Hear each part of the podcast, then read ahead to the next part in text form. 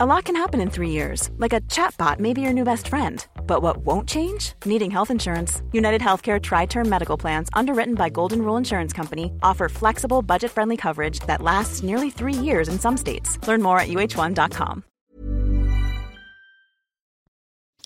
Bonsoir à tous et bonsoir à toutes. Bienvenue dans Punchline ce soir sur CNews. C'est le grand jour pour les deux candidats Emmanuel Macron et Marine Le Pen qui vont s'affronter ce soir à 21h dans le duel télévisé du second tour. Un débat à suivre en direct sur CNews et sur Europe 1. On verra comment les candidats se préparent à cette confrontation, qui est une réédition du débat de 2017. On sera en direct des studios télévisés de la Plaine Saint-Denis, dans le nord de Paris, où est organisé le débat avec Elodie Hichard, et puis aussi à l'Élysée avec Samy Sfaxi. Le candidat Macron a exprimé sa vision pour la France dans une longue tribune publiée dans le Figaro aujourd'hui. Il a reçu aussi le soutien de l'opposant russe Alexei Navalny, emprisonné en Russie, qui pointe du doigt l'emprunt fait par Marine Le Pen lors de la dernière élection pour payer ses frais de campagne une banque tchéco-russe qui pratique le blanchiment d'argent pour Poutine, selon Navalny. On va en débattre ce soir. Marine Le Pen euh, se prépare de son côté dans le calme et la sérénité. C'est ce qu'affirment ses équipes. On évoquera aussi bien sûr la situation en Ukraine où un accord pour un corridor humanitaire a été trouvé pour évacuer des civils de Mariupol. Le président Zelensky dénonce l'armée russe comme étant la plus barbare et la plus inhumaine du monde. On l'entendra aussi. Pour débattre de l'actualité ce soir, Vincent Herboit est là. Bonsoir journaliste éditorialiste à Europe 1. Nous sommes avec Yohan Usaï, bonsoir. Bonsoir. Journaliste politique à CNews. Nous sommes avec Gilles Montré, essayiste, ancien diplomate à Moscou, bonsoir. Bonsoir. Et Christian Proto, bonsoir, fondateur du GIGN. Allez, le débat, on y est enfin le soir tant attendu euh, peut-être par les candidats plus que par les électeurs. On va tout de suite partir du côté de la plaine Saint-Denis où se trouve Elodie Huchard. Bonsoir Elodie. Euh, alors comment, première question, euh, Emmanuel Macron s'est-il préparé pour ce duel? Eh bien, Laurence, c'est forcément une préparation un petit peu particulière pour Emmanuel Macron, qui gère évidemment cette campagne en même temps euh, qu'est ses obligations de président de la République. Encore ce matin, il présidait le Conseil des ministres. Ce qu'on nous explique dans son entourage, c'est qu'il est extrêmement concentré et qu'il veut bien gérer son temps entre des temps de repos qui restent nécessaires, le travail et les émissions de télé qu'il a multipliées euh, ces derniers temps. L'un de ses conseillers nous disait c'est un bon élève, mais pas le genre de bon élève qui se met à travailler trois jours après. Comprenez que ça fait évidemment longtemps qu'il potasse euh, ces dossiers avec plusieurs enjeux pour le président de la République d'abord faire connaître davantage son programme parce qu'il regrette parfois en privé que dans cette campagne, il n'ait pas été assez audible sur certaines propositions. Et puis évidemment, il veut aussi s'attaquer au programme de sa concurrente Marine Le Pen. Elodie, est-ce que l'on sait comment va se dérouler très précisément le, le, débat? On sait que tout est très codifié, tout très, très négocié avec les deux équipes. Oui, tout est négocié de la température du plateau à l'emplacement euh, des candidats, des tables. Euh, évidemment, tout a été euh, source de compromis. Alors, ce qu'on sait, c'est que c'est Marine Le Pen qui parlera en premier. Le premier thème sera un thème très concernant pour les Français. Ce sera le pouvoir d'achat.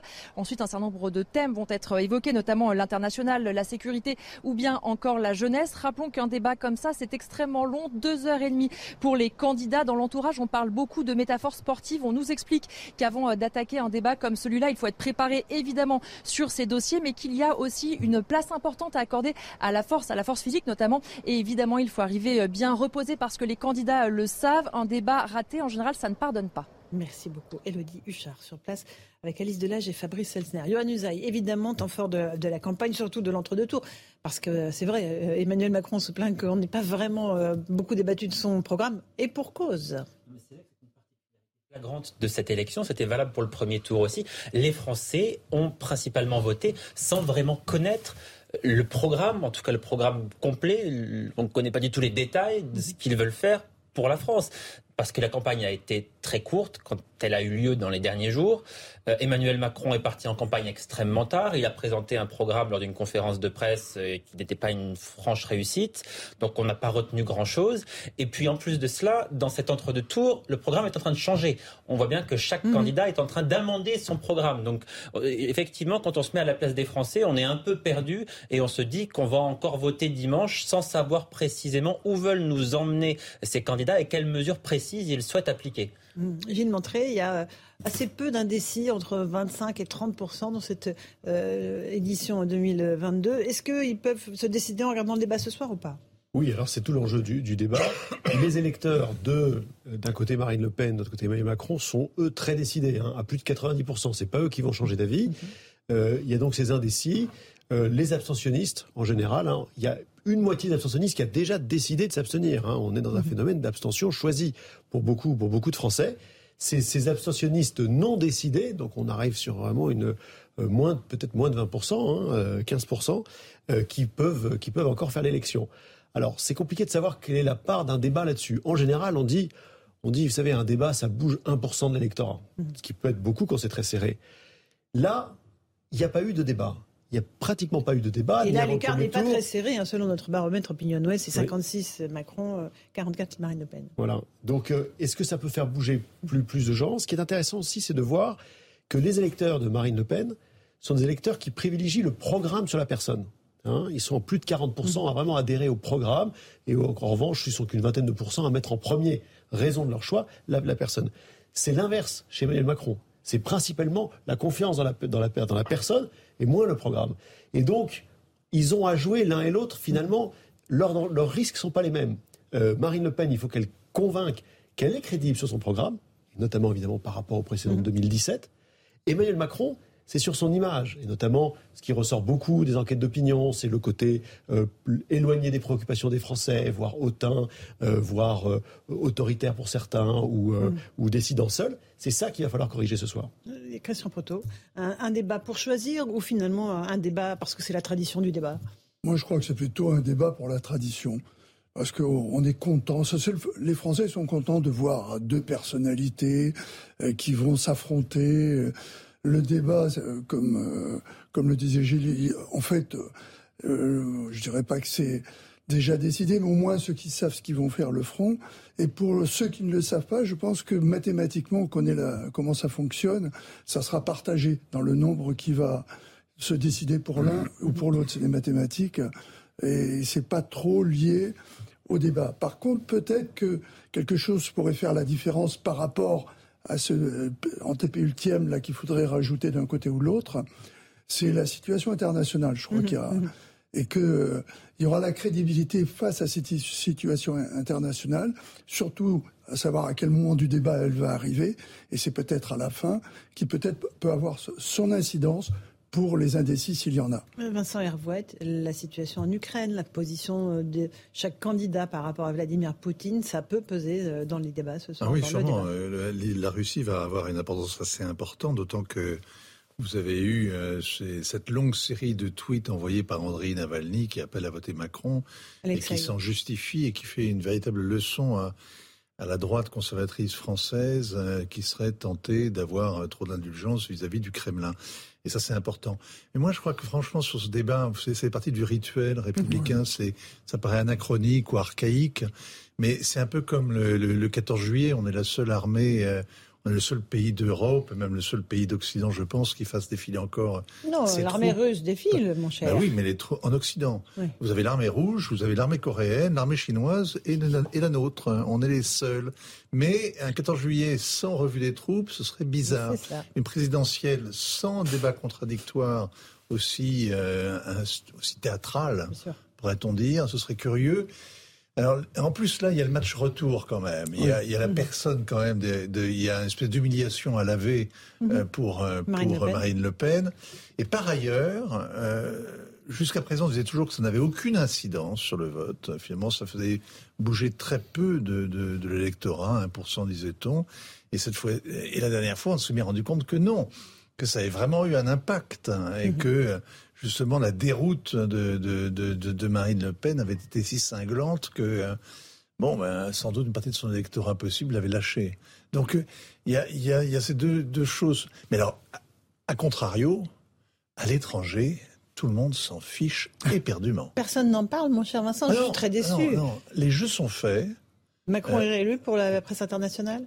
Ouais, il y a eu un intérêt des Italiens pour la campagne parce qu'il y avait deux personnalités à droite, dans la droite, avec euh, Éric Zemmour, et que ça leur rappelait leur propre euh, vie politique. Avec Salvini. Mais pour les, pour le, euh, pour le reste, là, l'Ukraine efface tout. Prend toute la place. Le Covid a pris toute la place avant, et donc il n'y a pas d'intérêt pour cette fin de campagne française.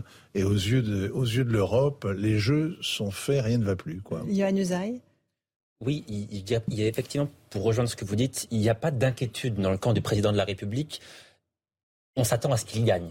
Une victoire de Marine possible. Et une victoire de Marine Le Pen est toujours possible, mais de moins en moins probable. Donc il n'y a pas d'inquiétude à, ce niveau-là, même si en politique, il faut faire attention, les jeux ne sont jamais faits. En revanche, il y a une inquiétude qui est vraiment réelle. Là, ce ne sont pas que des mots. Il y a une inquiétude qui est extrêmement perceptible sur l'après.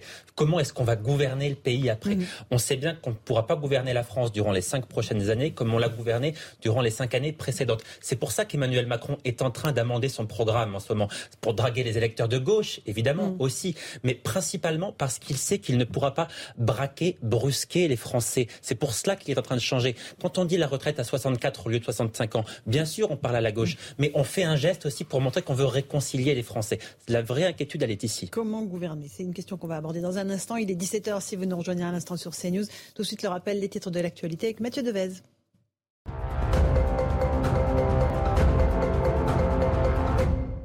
En Ukraine, un accord a été trouvé avec la Russie sur un couloir humanitaire pour évacuer des civils depuis le port assiégé de Mariupol. C'est le premier accord de ce type depuis samedi. Le couloir est établi vers la ville de Zaporizhia dans le sud de l'Ukraine où les femmes, les enfants et les personnes âgées recevront de la nourriture, des médicaments et des produits de première nécessité. Plus d'un million de réfugiés ukrainiens de retour dans leur pays depuis le début de la guerre. Selon les derniers chiffres de l'ONU, la barre des 5 millions de réfugiés ukrainiens a été franchie. L'Europe n'a pas connu un tel flot de réfugiés depuis la Deuxième Guerre mondiale. L'épidémie de grippe recule en médecine de ville comme à l'hôpital. La proportion des consultations et des admissions diminue, mais comme la grippe circule encore en parallèle du Covid-19, Santé publique France réaffirme l'importance des gestes barrières et de la vaccination, notamment pour les personnes les plus à risque.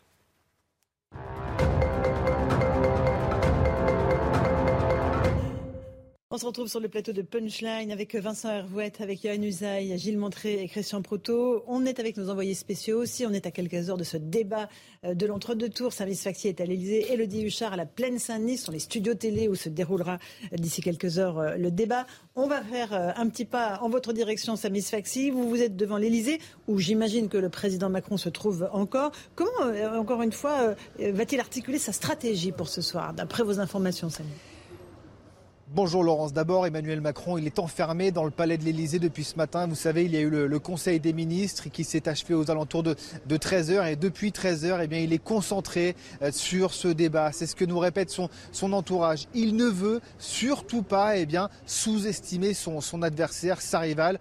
Il le sait, Marine Le Pen, aujourd'hui, ce n'est pas la Marine Le Pen euh, de 2017. Elle s'est sans doute beaucoup mieux préparée. Et donc, eh bien, cet après-midi, il a, euh, on nous explique, affiné ses, ses punchlines souhaite euh, délivrer ce soir face à, Marine Le Pen. Il est euh, entouré euh, d'Alexis Collère, vous savez, son secrétaire général. En fait, l'entourage d'Emmanuel Macron lui a préparé des fiches, lui a eh bien, expliqué certaines dispositions qu'il devait adopter lors, de ce débat. Certains ont même regardé les précédents débats pour eh bien, indiquer au chef de l'État les pièges dans lesquels il ne devait pas, pas tomber. Mais c'est vrai qu'il y a surtout cette volonté de se, de se montrer très concentré et puis surtout de ne pas aller ce soir à la plaine Saint-Denis avec un excès de confiance.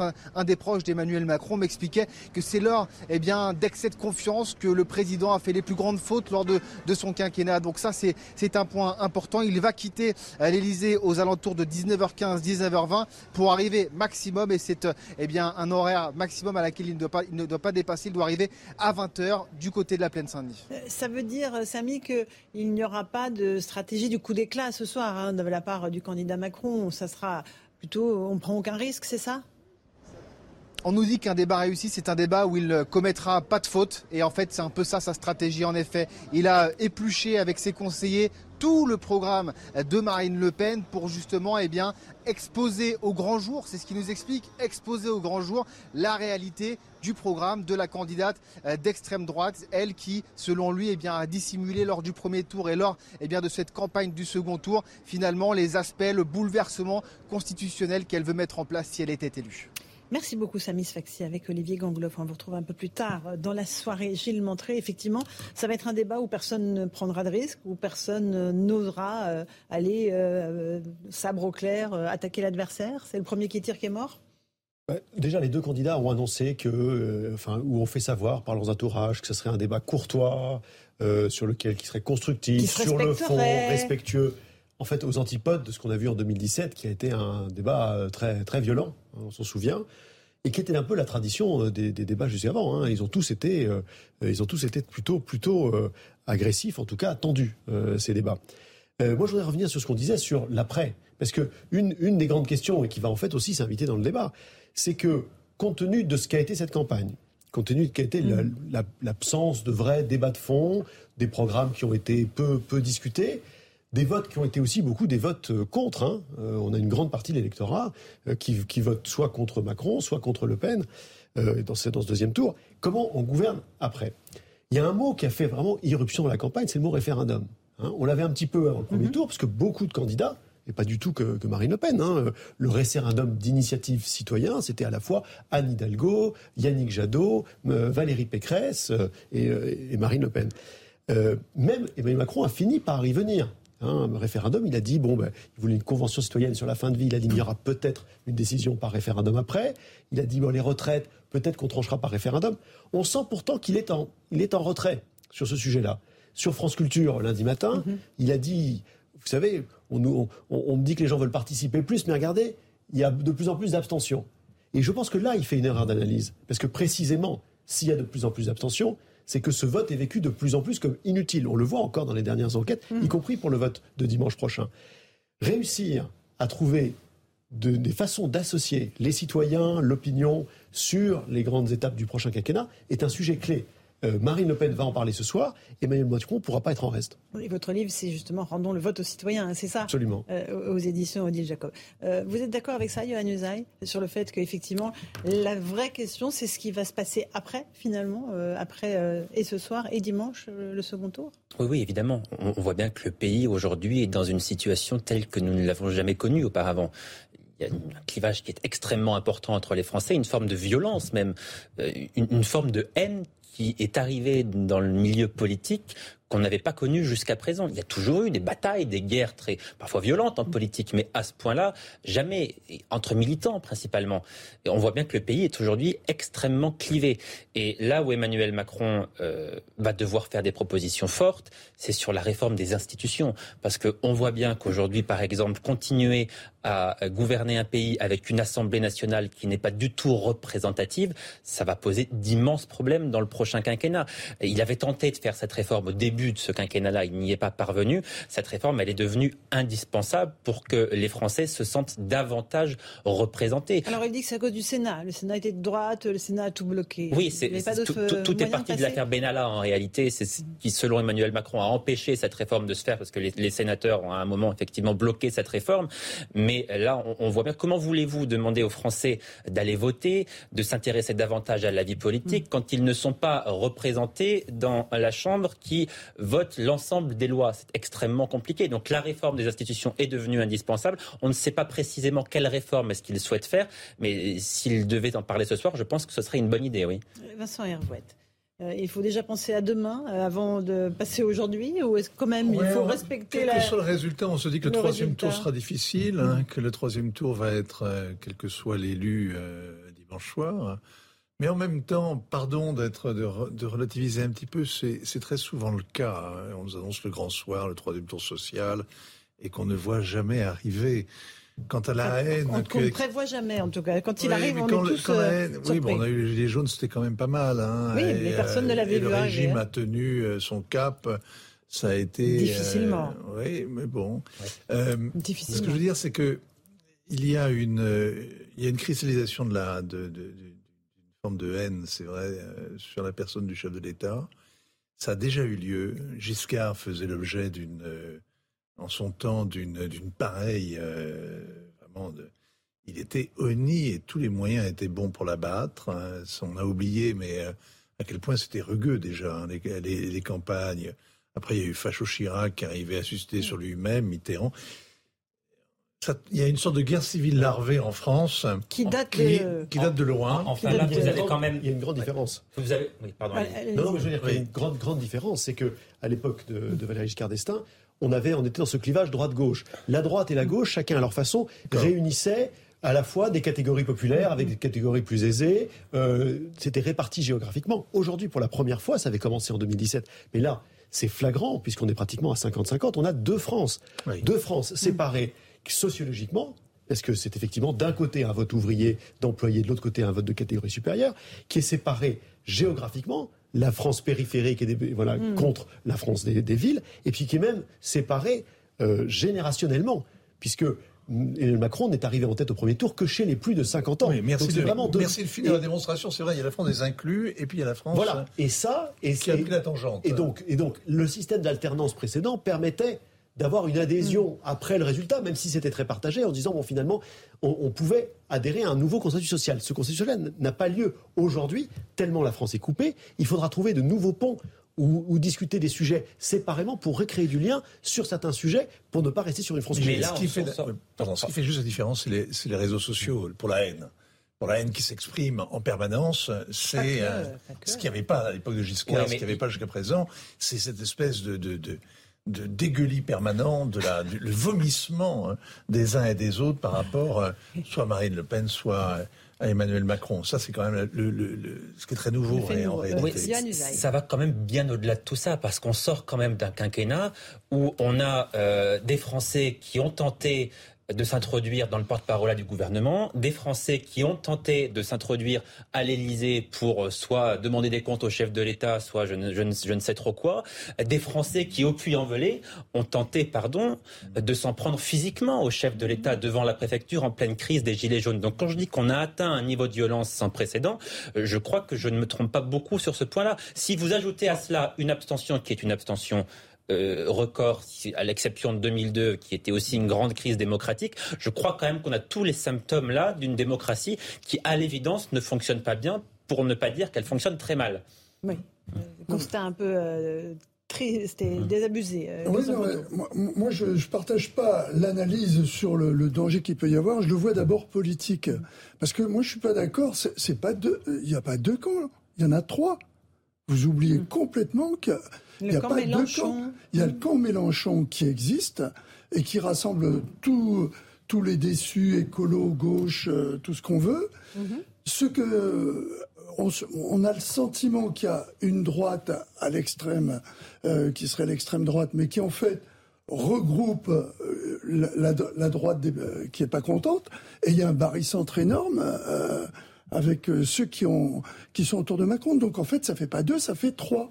Et, donc, c'est le troisième tour, comme le, disait Vincent, qui va, euh, qui va poser problème. Parce qu'au niveau des législatives, qu'est-ce que ça va donner? Puisque on sait très bien qu'il y, a, le vote tel qu'il est fait va amener à ce que euh, le parti présidentiel, en principe, devrait, euh, avec tous les gens qui se sont mis dans le train en marche, euh, fera une assemblée qui mhm. sera déséquilibrée et où il n'y aura encore pas de représentation des ah, deux autres partis dont, il y aura évidemment pas de représentation massive euh, des électeurs de Marine Le Pen ni de ceux de Mélenchon.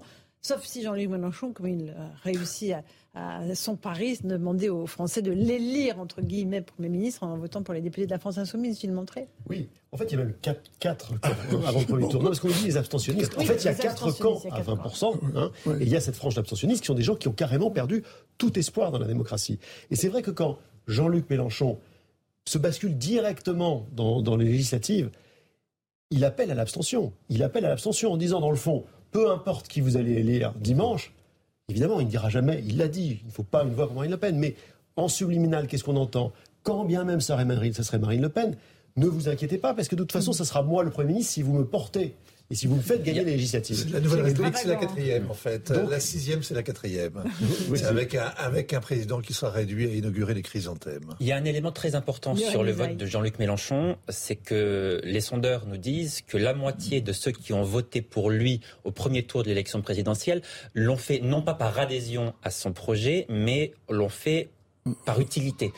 un électeur sur deux a voté pour lui mm. pour matérialiser le vote utile. Or, on sait bien que ceux qui votent utile au premier tour de l'élection présidentielle, et eh bien précisément, ces électeurs-là, on les perd généralement dès que l'élection est terminée. Mm. Donc, les, législatives pour Jean-Luc Mélenchon s'annoncent peut-être un peu plus difficiles que ce qu'il veut bien laisser entendre, très clairement.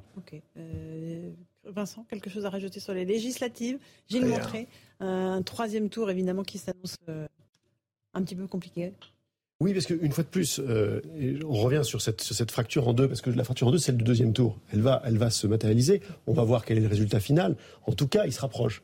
Donc on va bien les avoir, ces deux France-là. Et, on verra comment se répartissent les électeurs de, Jean-Luc Mélenchon, dont on comprend ceux qui seront surtout majoritairement abstentionnistes. Hein.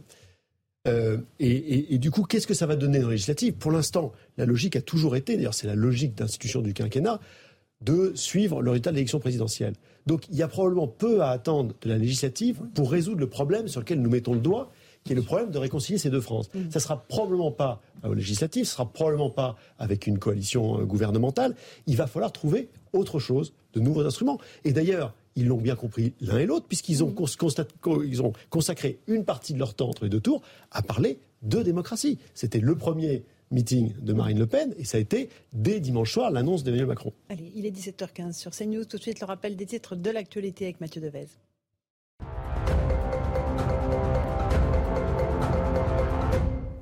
Le Paris Saint-Germain pourrait être sacré champion de France de football pour la dixième fois de son histoire ce soir en cas de victoire à Angers.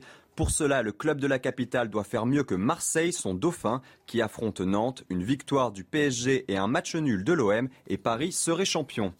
Les Espagnols peuvent tomber le masque en intérieur, à l'exception de quelques lieux comme les transports en commun, les hôpitaux et les maisons de retraite. L'obligation du port du masque avait été décrétée le 20 mai 2020, au plus fort de la première vague de la pandémie.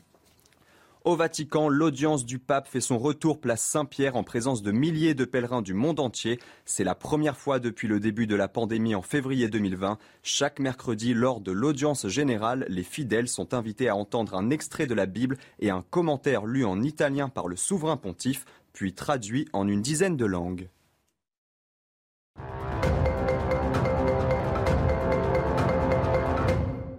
On se retrouve sur le plateau de Punchline à quelques heures de ce débat euh, entre Emmanuel Macron et Marine Le Pen que vous pourrez suivre en direct sur CNews et sur Europe 1. La profession de foi d'Emmanuel Macron, comment il l'a changé euh, entre les deux tours pour tenter d'intégrer à ses propositions des clins d'œil aux électeurs de gauche? On fait le point avec Mathilde Moreau et Quentin Crébel. Sur la forme, Emmanuel Macron a changé la photo de sa profession de foi. Fini le candidat seul devant l'objectif, il est désormais au contact de ses électeurs.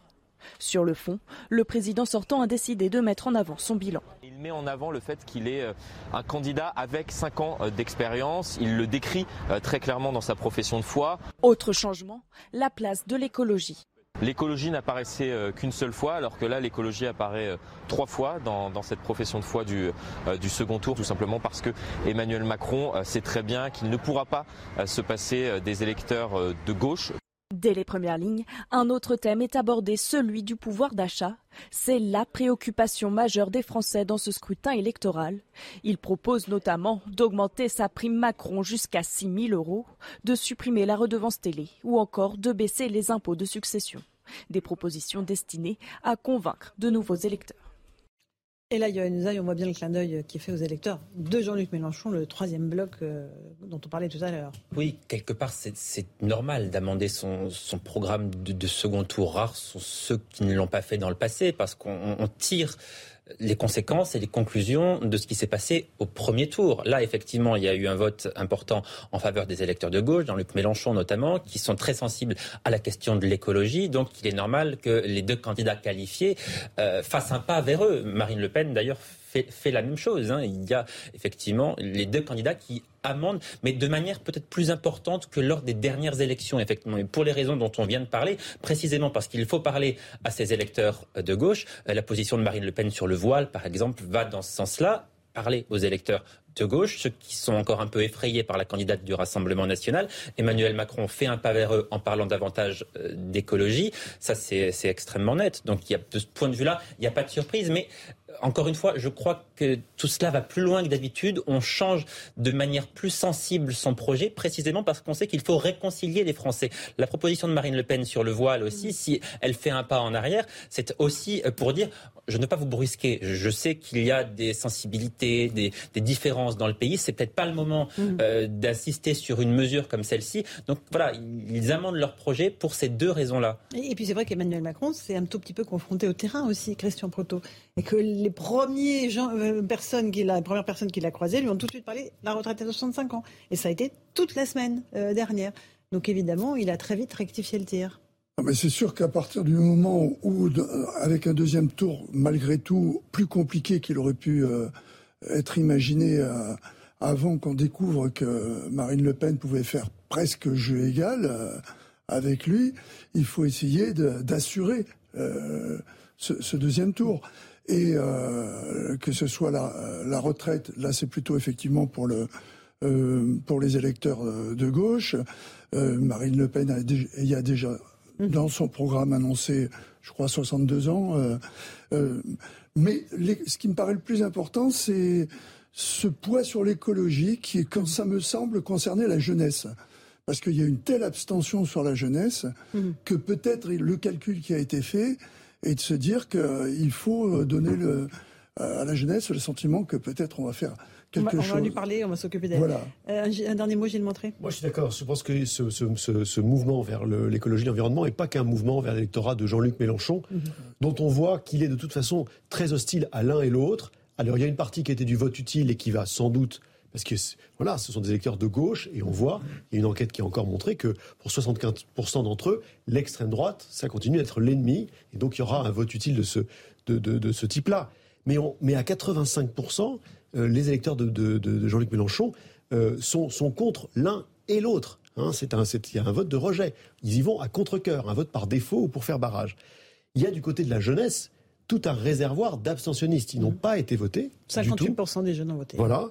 Euh, et donc, on espère un sursaut, comme on l'avait vu d'ailleurs en 2002, mhm. euh, d'un sursaut de, participation de jeunes, en se disant, mais voilà, il y a un moment peut-être d'adhésion à tenter. Et je pense que c'est comme ça qu'il faut lire la, profession de foi. Vincent Herouette bah, Europe Écologie Les Verts a fait un, fait un naufrage quand même. C'est ça qui est le plus mhm. surprenant, alors que tout le monde se réfère à à l'écologie, qui est une sorte, c'est même plus une sorte d'utopie commune, c'est une sorte de religion ah absolue. Ce sera Chacun, le, premier ministre tous, éventuel d'Emmanuel Macron sera chargé de la transition écologique. Oui, mais nous sommes tous euh, pénétrés de l'ardente obligation de, de consommer mieux, moins, dépenser moins, etc. Et en plus, euh, avec ce qui se prépare euh, avec le gaz russe, bien, va bien falloir s'y mettre, quoi que vous en pensiez.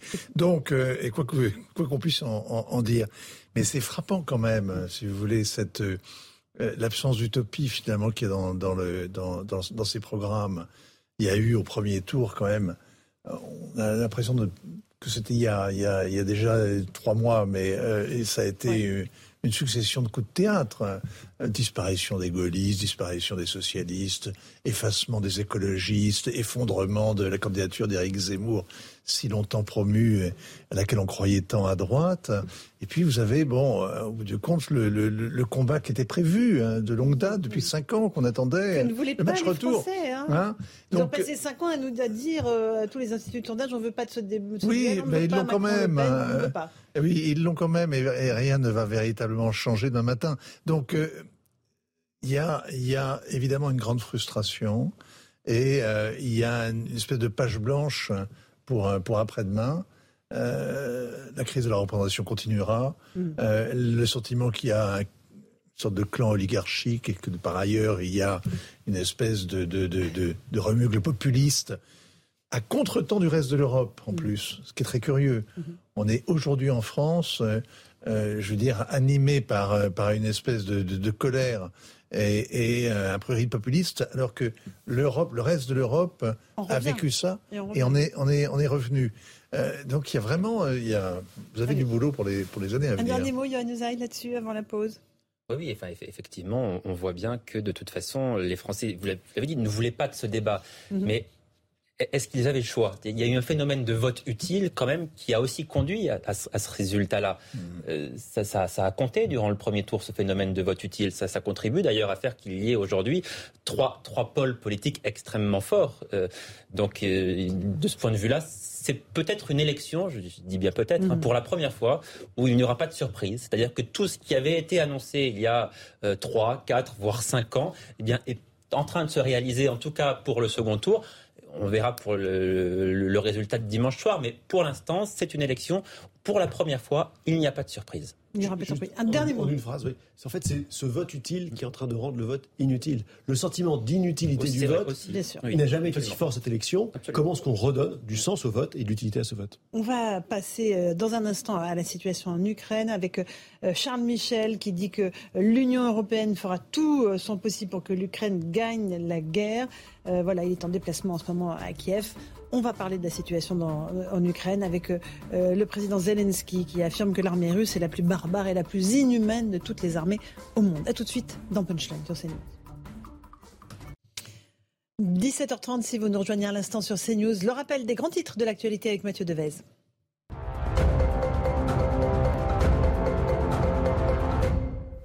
Premier tir d'essai réussi du Sarma, dernier né des missiles balistiques russes, une arme de nouvelle génération de très longue portée que Vladimir Poutine a salué comme sans équivalent. C'est une arme unique qui va renforcer le potentiel militaire de nos forces armées et qui assurera la sécurité de la Russie face aux menaces extérieures. Déclaration du président russe. La barre des 5 millions de réfugiés ukrainiens a été franchie selon les derniers chiffres de l'ONU. L'Europe n'a pas connu un tel flot de réfugiés depuis la Deuxième Guerre mondiale. L'ONU estime par ailleurs à plus de 7 millions le nombre de déplacés à l'intérieur de l'Ukraine. Une tempête de poussière frappe l'Irak, la troisième en moins de deux semaines. Elle entraîne de nouveau la fermeture des aéroports internationaux du pays, comme à Bagdad. L'Irak est de plus en plus victime de ces phénomènes climatiques.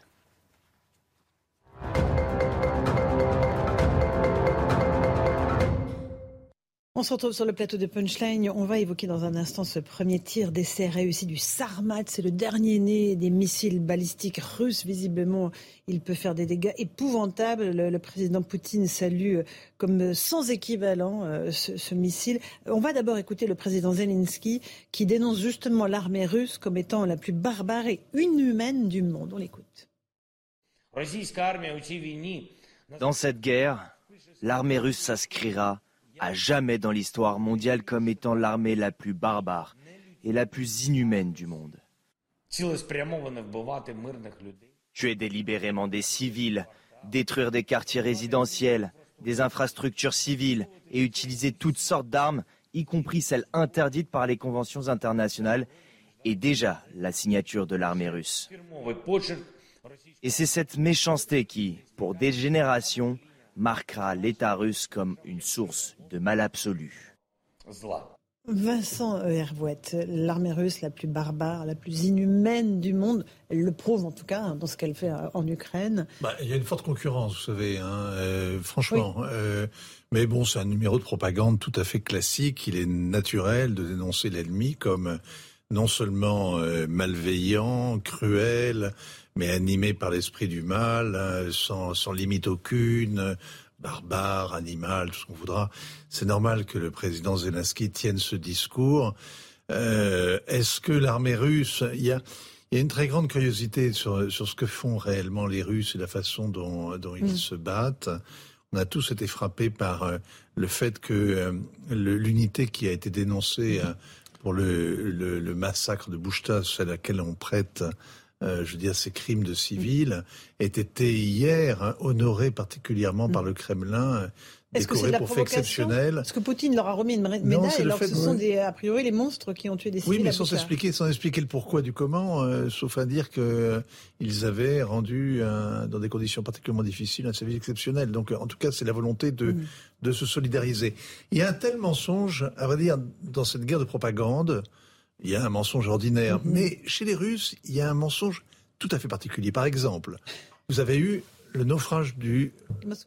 Voilà, de ce navire amiral qui croisait donc euh, en, mer, en mer Noire et qui protégeait l'ensemble de la flotte qui était répartie en mer Noire et en mer d'Azov et qui donc désormais se trouve pratiquement inutilisable sauf à tirer des missiles euh, de, de mm-hmm. longue portée. On découvre qu'à bord de ce navire, parmi les disparus, on ne sait pas combien il y a de marins qui euh, ont péri, on parle de plus de 400, mhm. mais on découvre qu'en tout cas dans l'eau, il y a des conscrits, puisque les familles les réclament. Or, au début de la guerre, tout à fait, il y a deux mois, quand euh, les premiers conscrits ont été, ont été tués, le Kremlin a dit il ne devrait pas être sur le terrain, il ne devrait pas aller au front, c'est une erreur et il n'y en aura plus.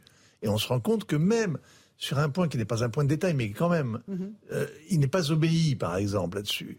Donc, on est pris par une sorte de curiosité. Il parle donc de ce missile balistique extraordinaire, qui est un monstre, là, ce Sarmat, qui va à 18 000 km de là propulser euh, une quinzaine de têtes nucléaires de forte puissance. C'est un, engin de, fin du monde, vraiment. Euh, qui n'a aucun intérêt d'ailleurs, aucune efficience dans le combat aujourd'hui en, Ukraine, mais qui montre la capacité technologique, la, force en quelque mm. sorte et l'inventivité des Russes, alors qu'on vérifie tous les jours sur le terrain à quel point ils sont dans l'embarras, incapables d'avoir, euh, de, mener euh, dans cette guerre d'attrition, d'obtenir des résultats en deux mois. Ça fait deux mois que le conflit a commencé maintenant, hein, mm. à quatre jours près. Et ils ont pris une ville. Et ils n'ont toujours pas pris Mariupol, par exemple. Vous allez me demander qu'est-ce qui se passe à Mariupol, mais on n'en sait rien, il ne se passe rien, a priori. Les combats continuent, ils n'ont pas réussi. Hein. Il y a toujours des combats de rue. Hein. Ils n'ont pas réussi à réduire le dernier carré des défenseurs qui sont retranchés, sans doute affamés, à l'intérieur d'un complexe métallurgique. Et, il y a des civils encore, il y a beaucoup de civils. Et oui, en plus, il y a toujours des civils qui sont pris au piège et qu'on n'arrive mm. pas à évacuer. Donc c'est à la fois une guerre très cruelle, très dure, et en même temps qui est parfaitement, euh, qui est assez inefficace quand même. Hein Christian Proto, sur ce missile Sarmat, expliquez-nous euh, euh, ce qu'il est exactement. Ben, en fait, c'est un missile balistique donc qui est fait normalement pour détruire l'adversaire, hein, puisqu'il fait 18 000 km de portée. donc c'est toucher l'Amérique. 10, suivant les charges, 10 ou, 15 charges nucléaires, donc pouvoir vitrifier 15 euh, objectifs en même temps, puisque chaque, euh, chaque, missile, chaque missile, chaque ogive, à l'intérieur ah, peut toucher un objectif différent mm. pour lequel il est programmé en, avance. Euh, la seule chose, c'est que il est, il est supérieur en vitesse que des missiles traditionnels, mm. ce qui fait que l'interception est plus compliquée puisqu'il va plus vite. c'est ce que on a vu avec les, ce qu'on appelle les avant-gardes qui sont à, à Mach 25, euh, quand même 2500 km heure ou, 25 000 km heure ou presque. Euh, et par rapport aux, missiles hypersoniques qui ont été utilisés, je pense à dessein de, de, terrifier tout le monde pendant le combat contre l'Ukraine, puisqu'il y en a deux ou trois qui ont été tirés, mais qui pour lesquels là on est sur du tactique, mm-hmm. ça change moins, c'est pas le même type de charge. Sauf que ça va très vite. Et on a à l'écran ce fameux euh, missile Sarmat.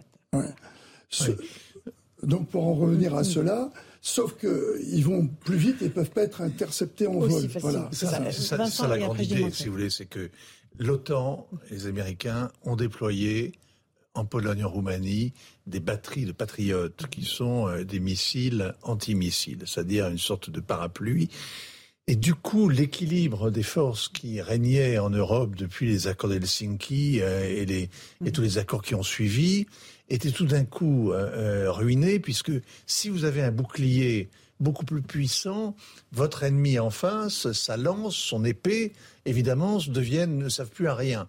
Et donc, la Russie s'est acharnée depuis maintenant ça date de 2009 ce projet là sur mhm. Sarmat. Donc depuis une quinzaine d'années, la Russie s'est acharnée à gonfler son épée, son, son euh, sa capacité offensive, et c'est comme ça qu'ils ont déployé. Ils ont ils ont développé ces armes hyper véloces, euh, ces armes qui vont dans l'espace et qui sont qu'il est impossible d'arrêter avec quelques boucliers qui existent aujourd'hui. Mm. Ni le dôme d'acier, ni les patriotes, ni rien du tout. C'est pour ça qu'ils l'ont fait. Et en même temps, ils ont euh, des tanks euh, qui n'avancent pas parce qu'ils n'ont pas de, fuel et ils n'ont pas de ravitaillement ah pour leurs soldats agilement traits. mais c'est sans doute bien sûr pour ça que ce, que ce lancement intervient à ce moment-là, comme avait été l'utilisation des hypersoniques pour euh, pour une mission qui n'avait pas besoin d'hypersonique. C'était pour montrer que mhm. malgré l'impression de vétusté, ou en tout cas d'être resté un peu en arrière, en arrière des technologies de l'armée russe, hein, les, mhm. les, Ukrainiens étant suréquipés en nouvelles technologies, que ce soit les radars, les drones, euh, ou les anti euh, les antimissiles, euh, ils ont ils montrent qu'ils ont des missiles hypersoniques. Il faut se souvenir que cette, cette question des missiles hypersoniques a été au cœur de la rhétorique de Poutine au moment de, du début de la guerre en Ukraine.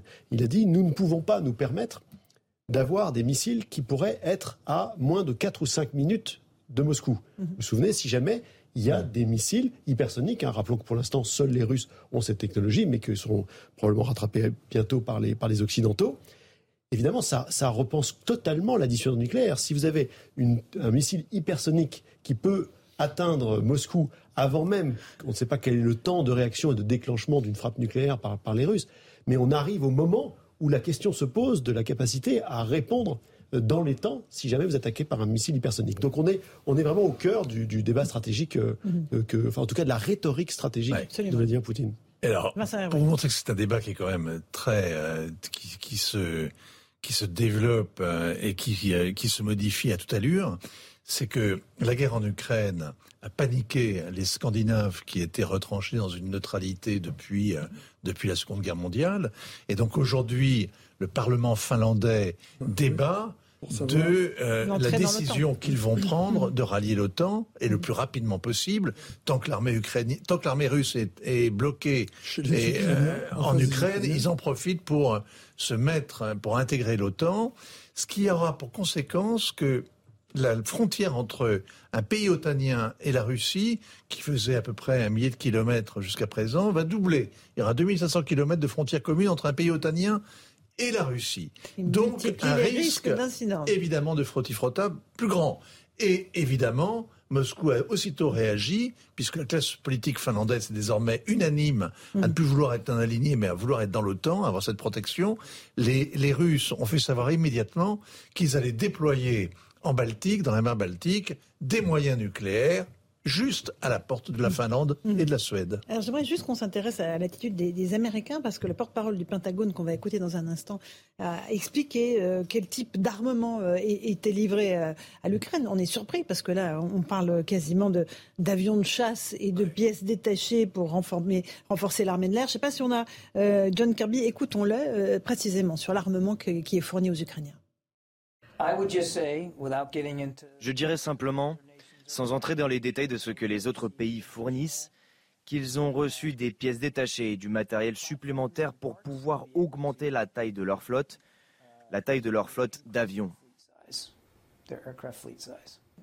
Je dirais que nous avons certainement contribué au transfert de certaines pièces de rechange supplémentaires qui ont permis de répondre à leurs besoins en matière d'avions, mais nous n'avons pas transporté des avions entiers. Voilà, évidemment, j'ai montré euh, la ligne ténue entre livrer des avions de chasse à l'Ukraine, ce qui évidemment est un, acte d'hostilité, et euh, je ne sais pas comment ils, ont fait pour amener des avions de chasse sans les livrer vraiment. C'est très compliqué parce qu'on est dans des, lignes rouges qui n'ont jamais été formalisées, c'est le propre des lignes rouges, et, euh, chacun avance avec une prudence énorme lié au, mm. risque nucléaire. Mais là, de moins en moins pour les Américains, je trouve. franchement. Non, mais il y a une escalade de ce point de vue-là, en fait, pour peut-être tester aussi les, limites. Euh, il y a un engagement plus fort. Vous vous souvenez de l'histoire des, MiG-29, l'affaire des MiG-29, où les Américains avaient reculé, ils avaient refusé d'échanger les MiG-29 polonais contre des avions américains. Là, ils vont plus loin en fournissant des pièces détachées. Vous savez qu'il y a eu un débat en Allemagne sur la fourniture de tanks, hein, mm-hmm. qui était prévu par, par la coalition. La Russie a déjà protesté, d'une part diplomatiquement mhm. euh, à Washington, en disant attention, vous, attention, vous passez d'armes défensives à armes offensives, sans, préciser quelle sera la, réponse.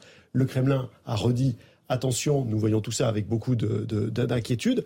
On se teste. En droit international public, le fait de fournir des armes, même des avions, même des tanks, n'est pas ah c'est pas, une ligne rouge pour Poutine, ça. Non, non, je, parle, du droit. non, on, ne sait pas pour Poutine. On sait ce qu'il fait du droit. Hein. Parce qu'il ne l'a pas annoncé. C'est hmm. propre d'une ligne rouge, c'est que hmm. vous dites attention. Mais en droit, le hmm. fait de fournir des armements, même des avions, ne vous transforme pas en co-belligérant. En revanche, Poutine a, exprimé qu'on est très proche de ce qu'il lui appelle On n'est pas très, très loin de ça, Vincent Hervouette, en un mot. Bah, c'est-à-dire que oui, au plan du droit, sans doute que les casuistes peuvent, euh, peuvent établir toutes sortes de précédents. Ce qu'on voit, c'est quand même que, par exemple, les États-Unis sont rentrés dans la Seconde Guerre mondiale en fournissant du matériel euh, contre l'Allemagne. Et c'est ainsi euh, qu'ils sont rentrés finalement en belligérance avec l'axe mm. avec l'axe du mal de l'époque. Non, il y a une il y a évidemment une escalade avec tous les risques de dérapage, bien sûr, les blindés, les avions de chasse, pas tous les avions de chasse, il manquera l'essuie-glace, ou, euh, il mm. manquera quoi? Il manquera le coussin sous le, pour le pilote, je sais pas, il, manquera, bon, voilà. Mais tout ça, et tout ça est, un, est, un, est assez hypocrite. Il organiser des drones tueurs. On voit d'ailleurs tout le monde, même les Français par exemple. Ils la forment France... les soldats ukrainiens sur le sol polonais et ils les renvoient ensuite. Oui, alors combien est-ce qu'il y a de soldats américains, de forces spéciales sur le, terrain? Ça, c'est, un autre mystère.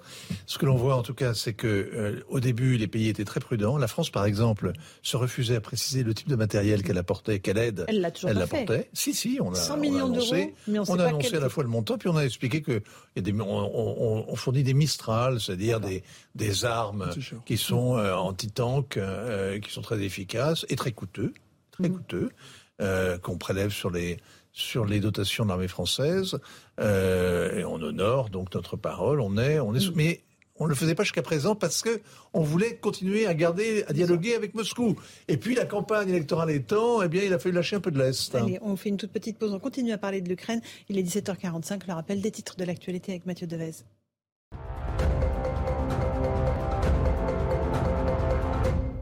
L'adhésion de l'Ukraine à l'Union européenne est une priorité, une priorité pour notre État, pour la puissance de notre peuple. Déclaration à Kiev du président ukrainien Volodymyr Zelensky lors d'une conférence de presse commune avec Charles Michel, le président du Conseil européen.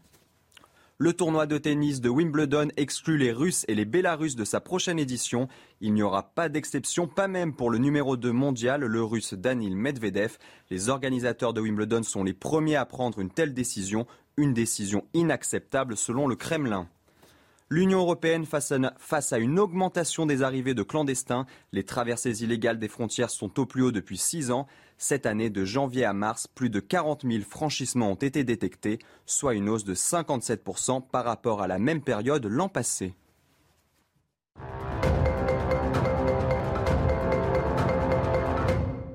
On se retrouve sur le plateau de Punchline, on continue à parler euh, de l'Ukraine. Euh, et avec euh, ce soutien de l'opposant russe Alexei Navalny à Emmanuel Macron, Alexei Navalny est, emprisonné en Russie et par Vladimir Poutine, évidemment. il s'est dit choqué. encore une fois, du prêt de 9 millions d'euros contracté en 2014 par l'ancien FN devenu RN. C'est assez surprenant, cette intrusion dans la campagne française de cet opposant euh, alors, je vous vois lever les yeux au ciel, Vincent non, non, pas du, tout. Non, vous avez euh, raison. du fond de sa geôle, euh, Alexei Navalny, qui mène un combat éperdu contre Poutine. Oui, ça, visiblement, il a un téléphone et il s'est perdu C'est incroyable. Et... Il est au fond de la Sibérie, il est dans un régime sévère. Ils l'ont exilé. Il était avant, il était dans les faubourgs de, pas très loin de Moscou. Là, ils l'ont, ils l'ont, ils l'ont installé. Ça fait plus d'un an maintenant, un an et demi qu'il est en, qu'il est détenu dans des conditions qui sont de plus en plus dures, mais il a toujours un téléphone et il a envoyé donc euh, une vingtaine de tweets comme ça. Ah oui, il tweet assez librement, donc. Euh... Eh ben, il tweet, mais alors ces tweets, c'est extraordinaire parce qu'il se contente pas d'appeler à voter pour, euh, Emmanuel, Macron. histoire de punir Marine Le Pen pour le prêt qui lui a été octroyé par une banque. FRCB, vous savez que Navalny, son, son truc, c'est la lutte contre la corruption. Mhm c'est en fait un activiste nationaliste de droite, pourrait-on mhm. dire. Et dans son discours, là, il fait une véritable leçon à la droite française. Mhm. Il leur dit, mais nous avions des conservateurs qui admiraient beaucoup Marine Le Pen, et on a été déçus parce que la banque FRCB fait du blanchiment d'argent, et donc on ne peut pas emprunter à ces gens-là, et il y a forcément un deal politique, au moins sous-jacent, mhm. euh, sous-entendu. Donc, euh, les, les gens autour de Poutine sont complètement immoraux, ils méprisent les valeurs familiales, sont des hypocrites qui vont à la messe mais qui ne croient en rien, qui ne croient qu'à l'argent. Ils ont une politique migratoire totalement insensée en laissant rentrer les Asiatiques et en les transformant en une main-d'œuvre réduite en esclavage. Ils soutiennent un État terroriste islamique en Tchétchénie. Et donc, c'est un véritable réquisitoire contre Vladimir Poutine, mais avec une critique qui vient vraiment, de la qui est quasi zémourienne, quoi, en quelque sorte. Euh, Gilles Montré, vous êtes d'accord avec l'analyse de Vincent oui, Absolument. Euh, ce que cherche à dire Navalny, c'est que, ce que c'est avec cette histoire de prêt, elle a eu toute une histoire, parce que mm. donc il y a eu d'abord la First, first euh, Bank euh, qui est tchéco-russe, qui, ensuite, voilà, a été, enfin, elle a, elle a, fait faillite. La créance a été rachetée par un, vendeur, enfin une entreprise de leasing d'automobile, puis racheté par une dernière entreprise qui est tenue par des, par des militaires. Et il a envie, et, ce que Navalny fait, c'est qu'il rappelle, il dit bon, bah, écoutez, peut-être que tout ça, c'est un peu perdu dans les sables, surtout que Marine Le Pen a obtenu un rééchelonnement jusqu'à 2028. On avait l'impression que tout ça était en train de s'enterrer. Il dit n'oublions pas le point de départ. Le point de départ, c'est que c'était une banque qui était directement liée aux intérêts du Kremlin, et il veut le rappeler à un moment où, effectivement, dans le débat français, finalement, ça n'avait pas eu, pas, eu beaucoup de prise, pas la prise que, mm. que, l'on pensait. Voilà. Et donc, il intervient là-dessus, euh, très fortement. Après, Vincent Hervouet a raison. il le fait aussi en, dénonçant les conservatismes européens, parce qu'on oublie que, que, Navalny euh, n'est pas particulièrement un pro-occidental, hein. c'est un nationaliste en mmh. Russie. Mais là, il dit, écoutez, euh, il y a le nationalisme d'un côté, très bien, mais d'autre côté, il y a la lutte contre la corruption et la rigueur. Et c'est là-dessus qu'il met son mmh. tweet. Mmh. Et c'est intéressant. Les conservateurs de mon parti, de ma coalition, voyaient Marine Le Pen comme un exemple. C'est ça ce qu'il écrit dans ses tweets. Mais bon, on s'est trompé. Bon, quant au prêt octroyé par une banque russe, ce n'est pas dans le débat français, mais la vraie curiosité, c'est comment ça se fait qu'une banque française n'est pas acceptée. Ah, mais ça, c'est encore un autre débat. C'est quand, même ça, juste sur l'éruption de, de, de, cet opposant russe dans la campagne française, sans parler vraiment trop de Marine Le Pen, mais ça peut servir Emmanuel Macron ou pas?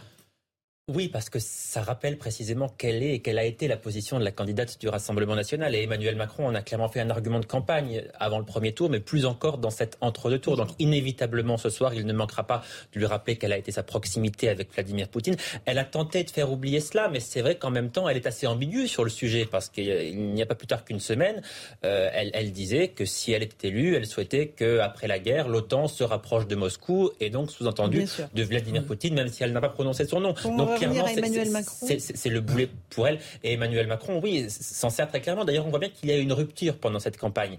Euh, on voit bien qu'Emmanuel Macron, depuis le début de cet entre-deux tours notamment, a des mots a prononcé des mots qu'il n'avait encore jamais utilisés contre Vladimir Poutine, précisément pour accentuer cette euh, rupture. Euh, il, est, allé peut-être plus loin que ce que la diplomatie qu'il souhaitait maintenir l'aurait mmh. autorisé à faire s'il n'y avait pas eu de campagne électorale. D'ailleurs, on voit bien qu'il n'y a pas eu de coup de téléphone récent avec Vladimir Poutine, par exemple. On voit bien que le lien, même s'il n'est pas rompu, en tout cas, est tout de même beaucoup plus abîmé aujourd'hui, distendu qu'il ne l'était il y a encore trois semaines ou un mois. Donc on voit bien qu'effectivement tout cela aura un impact sur l'après-élection.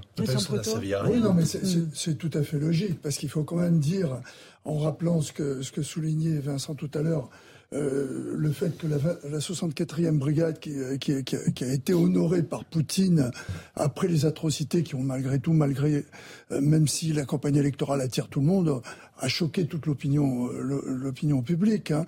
Donc il, il, paraît très bizarre que le président de la République euh, candidat euh, appelle tout d'un coup Poutine dans, dans, cette ambiance actuelle. ce qui est bizarre, c'est qu'il appelle Poutine à de multiples reprises et que ça ne sert absolument à rien. Parce que pardon, mais une politique, notamment une politique étrangère, ça se juge aussi à ses résultats. personne n'a obtenu aucun résultat, Vincent, avec Poutine. Personne n'a obtenu aucun résultat avec Poutine.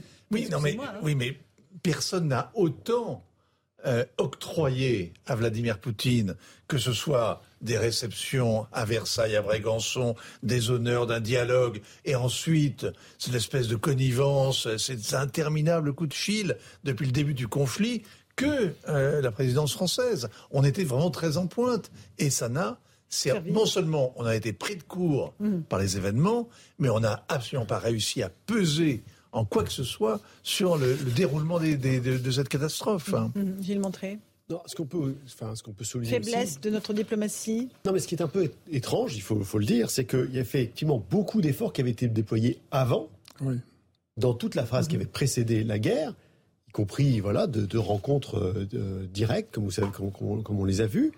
Et puis, paradoxalement, depuis le début de la guerre, on aurait pu décider de continuer à jouer ce rôle de médiateur. Mmh. C'est la Turquie qui a pris ce rôle-là finalement. Mhm. C'est Erdogan mhm. qui est allé lui-même euh, au contact. Sans euh, plus de succès. Hein. Sans plus de succès. Sans plus de succès. C'est évidemment très compliqué de savoir parce qu'il y a un moment où on a cru qu'il y avait un succès. C'était juste avant, euh, au juste moment des révélations de Boucha de manière coïncidente, il y avait des avancées sur, sur, sur 5 des 6 points. Hein, vous vous souvenez, mhm. à la fois les Russes et les Ukrainiens disaient qu'ils étaient proches d'un accord, et Erdogan disait déjà on y est. Et puis évidemment, la, la guerre a pris une toute autre tournure à partir de ce moment-là. Mais nous n'avons pas pris ce rôle de médiateur, nous n'avons pas proposé un plan de paix, nous n'avons pas allé euh, physiquement, les négociations n'ont pas eu lieu chez nous. Et inversement, on a laissé les Américains, on en parlait il y a un instant, être plutôt les, les mieux disants en matière militaire, en allant plus loin, en poussant avant nous les livraisons militaires, en allant dans la rhétorique beaucoup plus fort. Donc on s'est peut-être retrouvé euh, entre les deux, ni médiateur, mm. ni euh, chef du camp occidental euh, en matière de belligérance. Un dernier mot. Les Ukrainiens ont inventé le terme macroné quand même. Hein. Alors, Vladimir Zelensky appelle à voter pour Macron, mais il, a, il utilise le terme macroné qui mm. signifie parler pour ne rien faire. Non, mais euh, c'est le principe même de la euh, diplomatie au départ, de, maintenir un lien. Mais je ne cherche pas à défendre des résultats qui n'ont pas eu lieu. Euh, ils n'existent pas. Simplement, je voudrais rappeler que Poutine a mis en place un, un système qui a fait l'objet de la part de l'Occident de reculades successives, qui consistait à essayer de recréer euh, une ceinture de protection contre l'OTAN autour de lui, et que paradoxalement, cette guerre ukrainienne contre l'Ukraine fait en sorte, euh, Vincent le soulignait tout à l'heure, que la Finlande se pose des questions, et que euh, tout ce qui, a commencé, et sur lequel on n'a rien dit au départ sur la Géorgie, qui était la suite étant l'Ukraine, eh bien, conduit à ce que euh, Poutine devra changer complètement de politique. Allez, c'est la fin de cette première partie de Punchline. On se retrouve dans un instant sur CNews et sur Europe 1. On reparlera de ce débat. C'est le jour J pour les deux candidats qui s'affrontent à 21h dans cette, euh, ce duel télévisé qu'on suivra en direct sur CNews et sur Europe 1. tout de suite. Il est 18h, bienvenue euh, si vous nous rejoignez à l'instant dans Punchline sur CNews. Dans un instant, les débats de Punchline, mais tout de suite le rappel des titres de l'actualité avec Jeanne Cancard. Jeanne.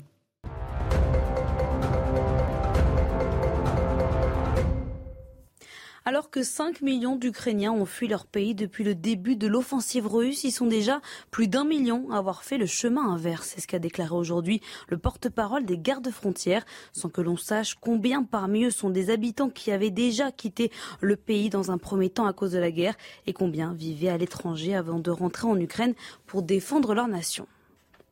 En Espagne, après deux ans de visage masqué, les habitants peuvent désormais les retirer à l'intérieur. Seule exception, les transports en commun et les hôpitaux, comme en France. Mais les Espagnols restent prudents. Plus de 54% d'entre eux estimeraient cette mesure prématurée. En France, l'épidémie de grippe reflue, inhabituellement tardive cette année, elle est aujourd'hui en baisse. C'est le bilan que dresse Santé publique France ce mercredi, qui appelle toujours à préserver les gestes barrières, même si pour la première fois de cette saison, les décès diminuent. Ces derniers mois, 85% des Français qui en sont morts avaient plus de 65 ans. Ce soir pourrait être le grand soir du sacre pour le PSG. En Ligue 1, les Parisiens vont tenter de décrocher leur dixième titre national. Une condition à cela, qu'ils fassent mieux à, Angers que l'Olympique de Marseille contre Nantes. On se retrouve dans Punchline sur CNews et sur Europe 1. Bienvenue à vous tous. Si vous nous rejoignez, notamment nos amis auditeurs ainsi que nos téléspectateurs, c'est le jour J pour les deux candidats Emmanuel Macron et Marine Le Pen. Ce soir à 21h, le débat télévisé de l'entre-deux tours à suivre, bien sûr, sur nos deux antennes. On va rejoindre sur place à la Plaine Saint-Denis. Ce sont les studios télévisés dans le nord de Paris où va se dérouler ce débat. Dans un instant, il est lié au Cher. Il y a aussi Samis Faxi euh, qui se trouve, lui, devant l'Elysée où se trouve encore le président Macron. Vous allez nous raconter tout ça dans un instant, Samy. D'abord, euh, je me tourne vers vous, Elodie Huchard. Comment Emmanuel Macron s'est préparé euh, pour ce débat d'entre-deux tours? Est-ce qu'il y a passé du temps ou pas? Oui, il y a passé du temps et ce que nous disait surtout un de ses proches conseillers hier, c'était, je cite, ça n'est pas le genre de bon élève qui se met à travailler trois jours avant l'échéance. Comprenez qu'évidemment, ces derniers jours, il s'est concentré sur le débat, notamment lundi et aujourd'hui à l'Elysée, mais que ça fait plusieurs mois, évidemment plusieurs semaines que son entourage travaille à ce débat. Comment d'abord en tentant de faire passer les messages du président de la République, d'abord sur le fond, sur son programme à lui, et puis évidemment le but, c'est de décortiquer le programme de Marine Le Pen, un président aussi qui a dû gérer son temps, gérer le repos, les phases aussi qui sont nécessaires pour bien appréhender euh, un débat. 2h30 de débat, c'est très long et le président de la République le sait. Il faut arriver en bonne forme. Il faut certes avoir bien potassé les dossiers, mais il faut aussi être en bonne forme physique et suffisamment reposé. Et puis évidemment, ici euh, derrière moi dans ces studios, tout a été extrêmement millimétré. La température en plateau qui sera réglée à 19 degrés. Et puis il y a aussi les demandes des candidats. Par exemple, Emmanuel Macron qui voulait un plateau plus moderne ou qui voulait aussi euh, ses plans d'écoute. C'est-à-dire que quand Marine Le Pen parlera, parfois vous verrez les réactions d'Emmanuel Macron, un moyen aussi donc de guetter les réactions physiques, le langage physique des candidats. Elodie, est-ce qu'on sait comment va se dérouler ce débat? On a euh, l'ordre des thèmes qui seront abordés déjà ou pas? Oui, bien sûr. Alors, il y a eu des tirages au sort à la fois pour l'ordre des prises de parole et puis euh, pour les thèmes. Marine Le Pen euh, parlera en premier. Et puis, le premier thème qui va arriver, c'est celui du pouvoir d'achat. Évidemment, un sujet très euh, concernant pour les Français et qui intéresse beaucoup les Français. Et puis ensuite, on va parler notamment d'international, de jeunesse, de sécurité. À savoir aussi, pour l'anecdote, qu'un représentant de chaque candidat sera présent en régie parce qu'évidemment, chacun veut tout pouvoir contrôler au maximum. On le rappelle, hein, donc, le, le débat qui va commencer à 21h pour 2h30. Beaucoup. Longue soirée politique à vivre avec vous, euh, ma chère Elodie. Vous êtes avec Alice Delage et Fabrice Elsner. Du côté de l'Elysée, c'est Samy Sfaxi que l'on rejoint. Euh, Samy, euh, quelle sera la stratégie que va choisir Emmanuel Macron ce soir? Est-ce que ce sera une stratégie offensive ou au contraire ne prendre aucun risque sera le maître mot Bonjour Laurence. Alors d'abord, pour vous planter un, peu le décor, ça fait 7 heures moi que je suis ici au Palais de l'Elysée et on sent eh bien qu'au fil des heures, la pression, elle commence à, s'accentuer à l'intérieur du, Palais de l'Elysée dans lequel le président de la République, le candidat Macron, est euh, enfermé depuis euh, tout à l'heure. Il eu le Conseil des ministres qui s'est terminé entre aux alentours de, midi et depuis, eh bien, il est concentré euh, sur ce, débat. On nous explique qu'il ne souhaite surtout pas sous-estimer son adversaire. On, on vous l'a répété tout au long de la journée, il le sait la Marine Le Pen de 2022, ce n'est pas la Marine Le Pen de 2017. Il peaufine ses petites fiches qu'il a préparées avec euh, ses conseillers, notamment, vous le savez, avec Alexis Collère, son secrétaire euh, général, et puis ses conseillers aussi. Ils ont regardé les précédents débats pour eh bien, indiquer au chef de l'État, au candidat Macron, les pièges dans lesquels il ne devait surtout pas aller. Il le sait ce soir, beaucoup de monde va regarder eh bien, ce débat, notamment beaucoup d'électeurs de Jean-Luc Mélenchon, et il va falloir eh qu'il ne tombe pas dans ces petites phrases qui pourrait cristalliser cet électorat, qui pourrait énerver cet électorat euh, de gauche. Tout est prêt en tout cas ici à l'Elysée et la pression elle commence à monter ça se perçoit parce que les conseillers d'Emmanuel Macron nous répondent de moins en moins et ici du côté du, palais de l'Elysée, eh la sécurité se met en place pour préparer le convoi pour un départ vers la plaine Saint-Denis aux alentours de 19h15. Voilà, 19h 19h15 pour être sur place, aller une petite heure avant le début de l'émission, c'est ça pour être un peu au calme? Oui, il faut arriver euh, avant 20h. En tout cas, c'est les consignes qui ont été euh, données. Le temps de se faire maquiller, le temps de se préparer, le temps, eh bien, pourquoi pas de changer une chemise si jamais il y a une tâche euh, lors de, de, l'itinéraire. Voilà, toutes ces petites choses, en fait, qu'il faut, qu'il faut préparer, se concentrer, sortir ses fiches, faire le point aussi avec le réalisateur pour savoir où est-ce qu'on sera placé, comment est-ce que tout ça se, passera. C'est des petits ajustements et c'est pour ça que c'est une arrivée prévue à 20h maximum. Merci, Savis Faxi avec Olivier Gangloff, Samy qui depuis 7h, donc devant le palais de l'Elysée. On va bientôt vous libérer, Samy. Joseph Massescaron, c'est un rituel de la, la Ve République, ce, débat d'entre deux tours. C'est vrai qu'il existe assez peu ailleurs euh, dans le monde. Ça n'existe pas, cette espèce de face-à-face, ce ring sur lequel se retrouvent les deux finalistes. Euh, mais en même temps, euh, ça reste un, vrai rendez-vous pour les Français. Il y a toujours beaucoup de monde, 16, 17, 18, parfois 20 millions de téléspectateurs pour ce qui est vraiment l'acmé de la campagne présidentielle. Ah bah oui, c'est sûr que c'est le, grand rendez-vous de chaque campagne. Euh, est-ce que ça peut faire, euh, est-ce que ça peut faire changer ou bouger les lignes? Euh, Oui. Est-ce que ça peut créer une dynamique inverse? Non. Voilà, donc c'est les deux éléments, mmh. je, crois, qui est. Ça peut faire bouger les lignes à la marge, mais d'une manière assez significative. Si vous gagnez à 54, 46, c'est pas la même chose que si vous gagnez à 60, 40. Euh, bien, bien, évidemment, mais est-ce que ça peut euh, construire, refaire une dynamique, surtout à quatre jours du, scrutin? La, réponse est, non. De toute façon, là, on ne l'a jamais vu euh, dans, mmh. notre, dans notre histoire politique. Rapidement, Alexandre Devecchio, ça peut faire bouger les lignes, mais jamais on a vu une élection basculer sur un débat. Oui, je pense que ça peut faire perdre beaucoup du terrain. C'est ce qu'on a vu la dernière fois. Marine Le Pen était créditée de 40 à 41% des intentions de vote avant le débat. Elle a fini à 33, donc elle a perdu au moins 7 points euh, après le, débat en, deux jours. Euh, donc ça peut faire perdre beaucoup, mais est-ce que ça peut renverser la table? Pour l'instant, euh, on n'a jamais vu ça. Celui qui est en avance finalement gagne, le débat et généralement le débat lui permet d'amplifier son avance. D'où le risque, le Signor, d'un débat sans risque, sans prise de risque, un débat technique, un débat où on ira sur le programme. En même temps, tant mieux. On n'a pas eu ce débat sur le fond. oui, ça peut permettre aussi de, montrer euh, euh, le projet euh, d'Emmanuel Macron face au projet de, Marine Le Pen pour la première fois, parce que jusqu'ici, il s'interpelle par caméra et micro interposés. Là, c'est la rencontre des deux candidats finalistes de cette élection présidentielle. Ça permet aussi aux Français de, de bien voir ce qu'ils auront comme bulletin à mettre dans l'urne dimanche. C'est la première vraie confrontation entre les deux depuis 2017. Donc c'est aussi un moment de clarté pour les Français. Euh, vous le disiez, hein, 18 millions, 20 millions de Français qui vont avoir les deux projets. Euh, avec clarté devant eux ce soir pendant deux heures et demie, avec aussi la possibilité euh, pour les deux candidats de parler de différents thèmes. Si c'est pas une émission thématique, il y a huit thèmes, huit fois 20 minutes. Hmm. Voilà, ça permet un exercice de, précision aussi pour les deux candidats. Jean-Sébastien Ferjou, un exercice démocratique.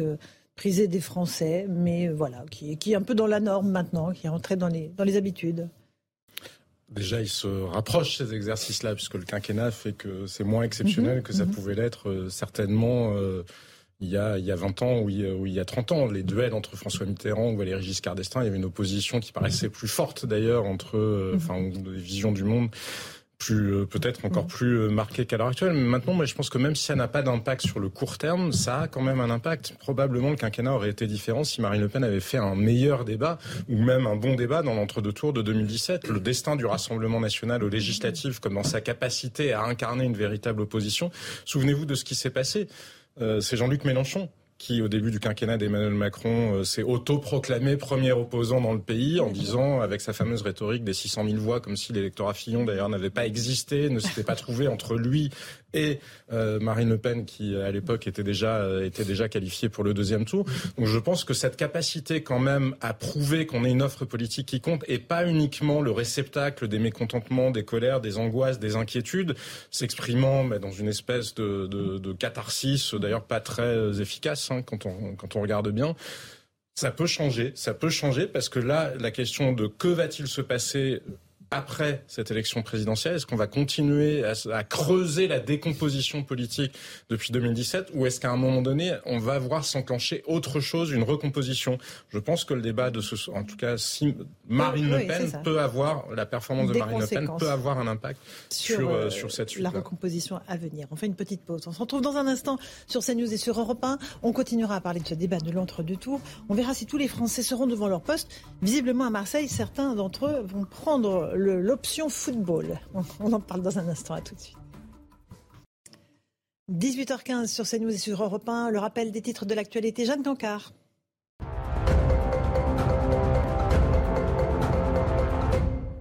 L'armée russe a réussi le tir d'essai de son dernier missile balistique intercontinental, une arme de nouvelle génération de très longue portée que Vladimir Poutine a décrit comme sans équivalent. C'est une arme qui fera réfléchir à deux fois ceux qui tentent de menacer notre pays, a-t-il notamment déclaré. En mars dernier, Moscou a affirmé avoir utilisé pour la première fois une arme similaire à celle-ci contre des cibles en Ukraine. L'Union européenne continue d'afficher son soutien à l'Ukraine, cette fois-ci par l'intermédiaire de Charles Michel qui s'est rendu dans le pays. Le président du Conseil européen a rencontré aujourd'hui Volodymyr Zelensky à Kiev. Il euh, s'est aussi rendu à Borodianka, près de la capitale où les Ukrainiens accusent les Russes d'avoir massacré des civils. Là-bas, Charles Michel a affirmé que les 27 feront tout leur possible pour que l'Ukraine gagne la guerre. De son côté, le président ukrainien a réitéré l'importance pour son pays d'adhérer à l'Union européenne. C'est sa première audience, place Saint-Pierre depuis le début de la pandémie. Le pape François y a fait son retour en présence de milliers de pèlerins du monde entier. Chaque mercredi, lors de l'audience générale, les fidèles sont invités à entendre un extrait de la Bible lu en italien par le souverain pontife.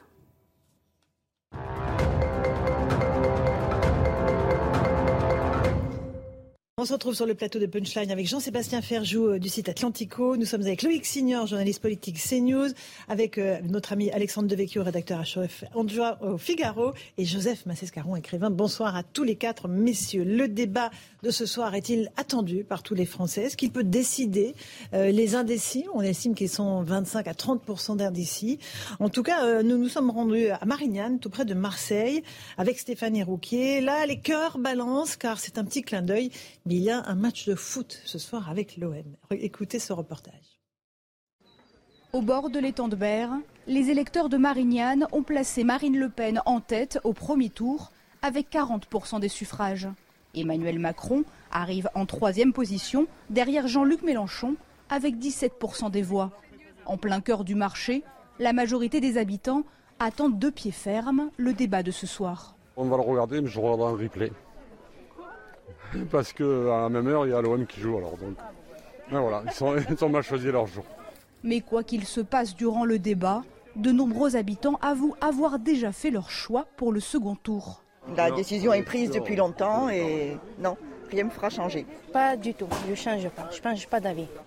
Les quelques électeurs indécis que nous avons rencontrés attendent les candidats sur le thème du pouvoir d'achat. Tout le monde, voilà, tout le monde est touché, le, le, peuple, voilà, parce qu'ils vivent bien, euh, ça, va bien, hein. à part se disputer, euh, ils font 20 000 euros par mois, mais nous qu'on a les SMIG, c'est juste. En 2017, au second tour, la candidate du Rassemblement national était arrivée ici en tête avec 60% des suffrages. Bon, alors bien sûr, c'est un petit clin d'œil euh, à Marseille. Mais euh, évidemment, il y aura beaucoup de monde devant le poste, Loïc Signor. Évidemment, c'est un rendez-vous et évidemment, euh, les Français attendent, attendent le combat, le combat de, de, catch. Ou pas. préciser que si, si Marseille perd, Paris est champion. Ça, c'est votre précision footballistique. Il faut le dire. Et le premier déçu, c'est sans doute Emmanuel Macron qui ne pourra pas regarder le match de l'OM. Mais oui, il y aura du monde devant la télévision. 17 millions en, en, en 2017. On montait à 30 millions dans, dans les années 80. Bon, il y avait moins de chaînes. Ça suscitait, comme le disait Jean-Sébastien Ferjou, encore plus d'intérêt. Mais oui, forcément, au-delà du fait qu'on puisse changer ou non euh, ses intentions euh, pour dimanche, c'est un moment de télévision, c'est un moment de campagne. Euh, Marine Le Pen n'a pas existé à l'Assemblée nationale pendant cinq ans, donc la dernière fois qu'on a vu une vraie confrontation, Parce elle n'avait pas de groupe. Hein. Voilà, elle n'avait pas de groupe, elle n'était pas très présente elle non plus à l'Assemblée nationale. Donc la mm. dernière confrontation entre son parti, entre elle-même et Emmanuel Macron, c'est il y a cinq ans, avec le résultat qu'on connaît, et on espère quelque part, quand on est attentif à la politique, que le débat sera de meilleure facture ce soir, peut-être meilleur sur le fond, avec peu d'invectives. On avait vu un débat euh, qu'on attendait beaucoup dans cette première partie de la campagne entre Éric Zemmour et Valérie Pécresse et ça avait tourné au pugilat. Finalement, personne n'était sorti content, ni les euh, candidats, ni mm. les téléspectateurs, ni les militants. Donc on espère ce soir que finalement on aura ce grand débat, ce grand rendez-vous de la présidentielle entre les deux finalistes et ça ne changera sans doute pas les choses dans les intentions de mm. vote euh, des téléspectateurs, mais ils seront à coup sûr nombreux au rendez-vous ce soir devant les chaînes de télévision parce qu'en plus de ça, il y a beaucoup de chaînes qui, diffusent, y compris CNews, les radios et Europe 1 diffusent aussi. Et donc, oui, c'est un grand moment. Les Français adorent la politique, se passionnent pour la politique, malgré ce qu'on dit les indécis, les abstentionnistes. C'est un moment de télévision ce soir auquel on va assister. comme, vous l'avez rappelé très justement, c'est-à-dire les, les Français, ils adorent le combat de catch. Hein, le combat de catch qui était euh, l'émission phare dans les années 50, 60, 70 déjà un peu moins. Donc ils ont toujours retranscrit euh, le combat de catch à forme l'ange blanc contre voilà euh, sur la politique on ne peut pas dire que l'affiche qui se présente soit un combat de catch. Je trouve plutôt un tournoi de belote. Hein on peut pas dire ça. C'est-à-dire que quand même, on va, on va, boire frais, se calmer, parce que je, je trouve pas que, très franchement, hein, pour moi, mais ça ne regarde que moi, ni l'un ni l'autre ne soit extrêmement passionnant. En plus, moi, j'aime bien, euh, je j'ai rien contre les remakes. Les Américains font de très bons remakes. Mais refaire, reprendre un remake, n'est-ce pas, euh, avec l'impression que rien ne s'est passé, il y a eu un trou, une, euh, une faille spatio-temporelle entre 2017 et 2022. Parce que quand je regarde, ce qui me frappe, moi, c'est quand je regarde le programme des deux, j'ai l'impression qu'il y a un certain nombre de choses qui, que j'ai vécues et qu'ils n'ont pas vécues.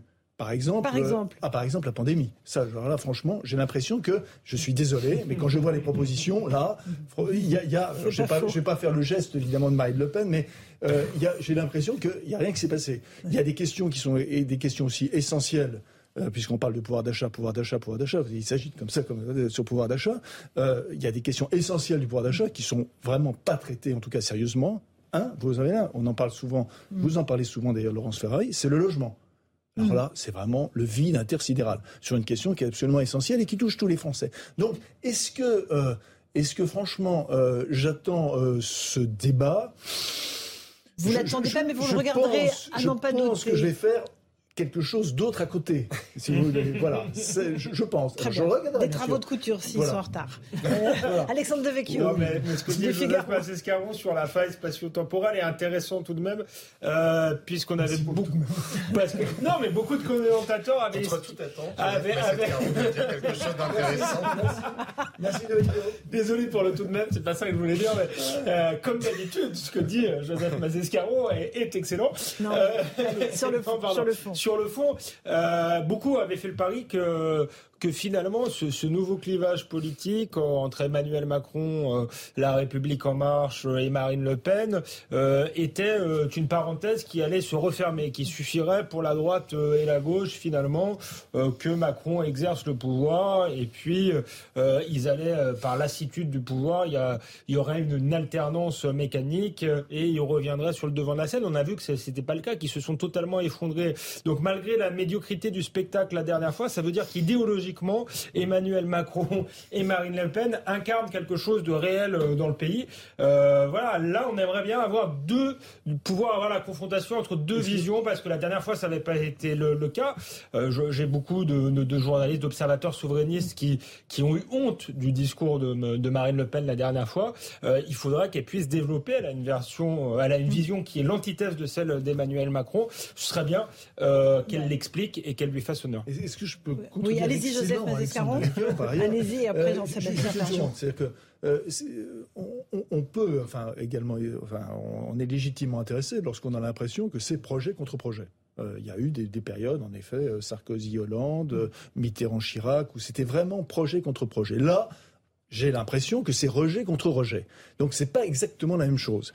Et euh, ces projets, d'ailleurs, ces, projets, parce qu'il y a, y a quand même, si vous si vous êtes par exemple, si vous avez le malheur d'être un électorat de sensibilité de droite, alors en plus droite libérale, bien, bien évidemment, vous, qu'est-ce que vous, avez l'impression d'avoir en gros deux projets planistes, d'accord, plus ou moins, deux projets étatistes, plus ou moins, et en fait, c'est pas la course à l'échalote, c'est la course à l'électorat de Jean-Luc Mélenchon. Donc je veux bien, mais ça, diminue pour moi la. Excusez-moi. C'est une soirée maso en perspective. Euh, oui, je suis pour les électeurs libéraux. En même temps, les, deux protagonistes ne sont évidemment pas les mêmes qu'en 2017. Chacun a travaillé. Euh, Marine Le Pen, évidemment.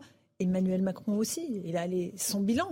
Il va falloir défendre son bilan. Et évidemment, c'est là-dessus qu'il va être particulièrement attaqué.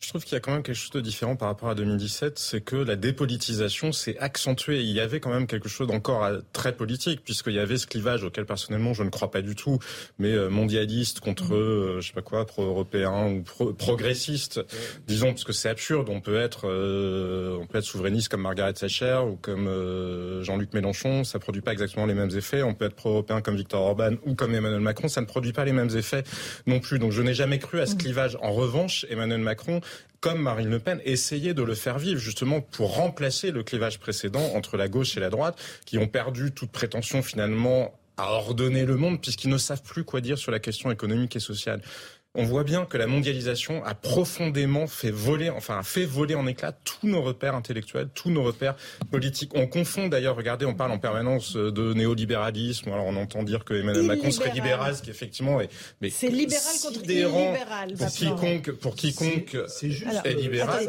mais, mais effectivement, la mondialisation, il y a une confusion qui s'établit entre la mondialisation et le capitalisme. Or, ce n'est pas du tout la même chose. Et on voit là plutôt c'est le clivage entre des élites mhm. techno pratique contre euh, les candidats mm. euh, de ceux euh, qui se disent que ce monde-là ne va pas, mais qui n'ont pas fondamentalement non plus de solutions bah, alternatives, parce que le problème avec la mondialisation, c'est que justement, quand bien même Marine Le Pen serait élue, elle ne peut pas être plus forte que tout ce qui se passe ailleurs sur le reste de la planète. Et cette difficulté-là, elle se maintient face à cette difficulté intellectuelle. Je pense qu'ils se sont, les deux se sont dépolitisés. Et regardez, alors elle, s'est dépolitisé en essayant de se banaliser, de se normaliser, de ne plus faire peur, ce qui est une stratégie, ou plus exactement une tactique d'ailleurs, plus qu'une stratégie. Ben lui justement, euh, c'est juste euh, avant, il essayait de faire rêver. C'était, il y avait quand même, il disait, je suis le dernier des Mohicans. J'ai été, ou il l'a dit après l'élection, j'ai été élu par effraction. Nous sommes à un moment euh, de, de tournant dans l'histoire des civilisations. Tout cet aspect-là a été complètement gommé. Maintenant, Emmanuel Macron, c'est voilà les fonds de tiroir de Bercy. C'est après tout, pourquoi même faire une élection? On pourrait tout aussi bien désigner le directeur du Trésor couplé avec le président du Conseil d'État, puis ça produira à peu près les mêmes effets. C'est des personnes âgées aussi. Mais ça n'est pas un crime d'être une personne âgée, Joseph non, mais pour une personne qui se voulait disruptive, pardon, pour une personne qui se voulait disruptive mm. et qui disait, voilà. Euh, et dont le livre était Révolution. voilà, je vais, je vais renverser la table, je vais, etc. Révolution, son livre. révolution, le titre du livre. Bon, disons que euh, euh, l'électorat légitimiste qui, mm. existe, euh, qui existe en France, légitimiste se reconnaît parfaitement et tout à fait Les personnes âgées ont voté pour le candidat le plus jeune et les personnes les plus jeunes ont voté pour le candidat le plus âgé. Euh, Jean-Luc Mélenchon est plébiscité par les jeunes quand mm. Emmanuel Macron est plébiscité par les retraités. Et c'est à front renversé quand on regarde les résultats du premier tour. Et Emmanuel Macron, qui a été effectivement l'auteur de Révolution, le retour du tragique dans l'histoire, le choc des civilisations, aujourd'hui, il est l'establishment qu'il détestait quelque part. En un mot, les écueils à éviter pour l'un et l'autre? Euh, L'arrogance pour Emmanuel Macron, évidemment. Euh, ça, c'est le reproche qu'on lui a fait pendant ces cinq ans.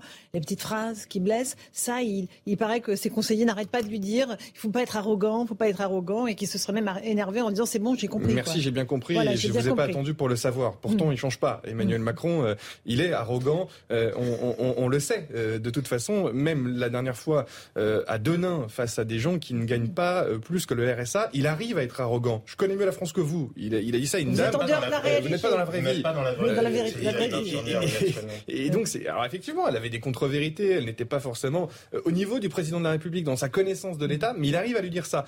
Donc, ce sera compliqué pour lui de se départir de cet accueil-là. Pour Marine Le Pen, c'est parler vrai comme elle sait le faire, parler simple, parler directement, mais sans contre-vérité, qui donnerait euh, un argument à Emmanuel Macron qui viendrait tout de suite la, la contrer. Donc il y a aussi le, le, débat de la sémantique, du verbe pour Emmanuel Macron. Il faut parler plus simplement, plus directement, plus facilement aux Français pour être compréhensible et, et, et, compris par les Français sans paraître effectivement professoral, paternaliste. Euh, ce qu'il a pu être d'ailleurs au débat de 2017, mais qui lui avait euh, plutôt profité parce qu'il était aussi accolé de l'étiquette moderne et sans bilan. Et puis c'était sa première euh, candidature. Joseph Massescaron, évidemment, il traîne son bilan et, il va devoir répondre aussi, non seulement sur le programme qu'il a assez peu expliqué aux Français, mais aussi expliquer ce qu'il a fait.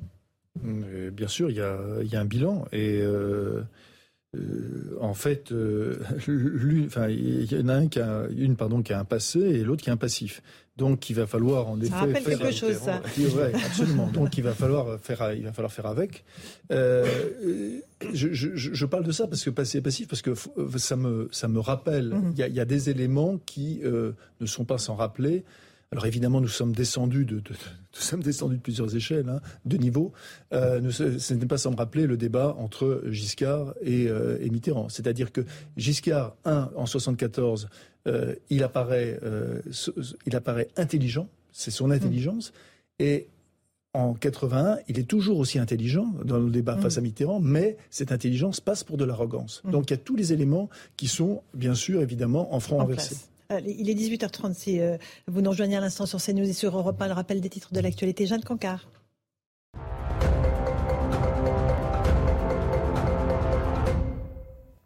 Les traversées illégales des frontières de l'Union européenne sont au plus haut depuis six ans. De janvier à mars de cette année, plus de 40 000 franchissements interdits ont été détectés, soit une hausse de 57% par rapport à la même période en 2021. En France, les embauches se portent bien et même très bien, à en croire les chiffres, avec plus de 2,4 millions de déclarations au premier trimestre pour la troisième fois consécutive. Le nombre de contrats à durée indéterminée augmente lui aussi. La candidature de la Finlande à l'OTAN est désormais très probable. Le Parlement du pays a entamé aujourd'hui le débat sur l'adhésion à l'alliance militaire. L'objectif, mieux se protéger contre une éventuelle agression russe. Mais si Helsinki rejoint l'OTAN, le Kremlin prévient, il y aura des renforts nucléaires dans la région baltique.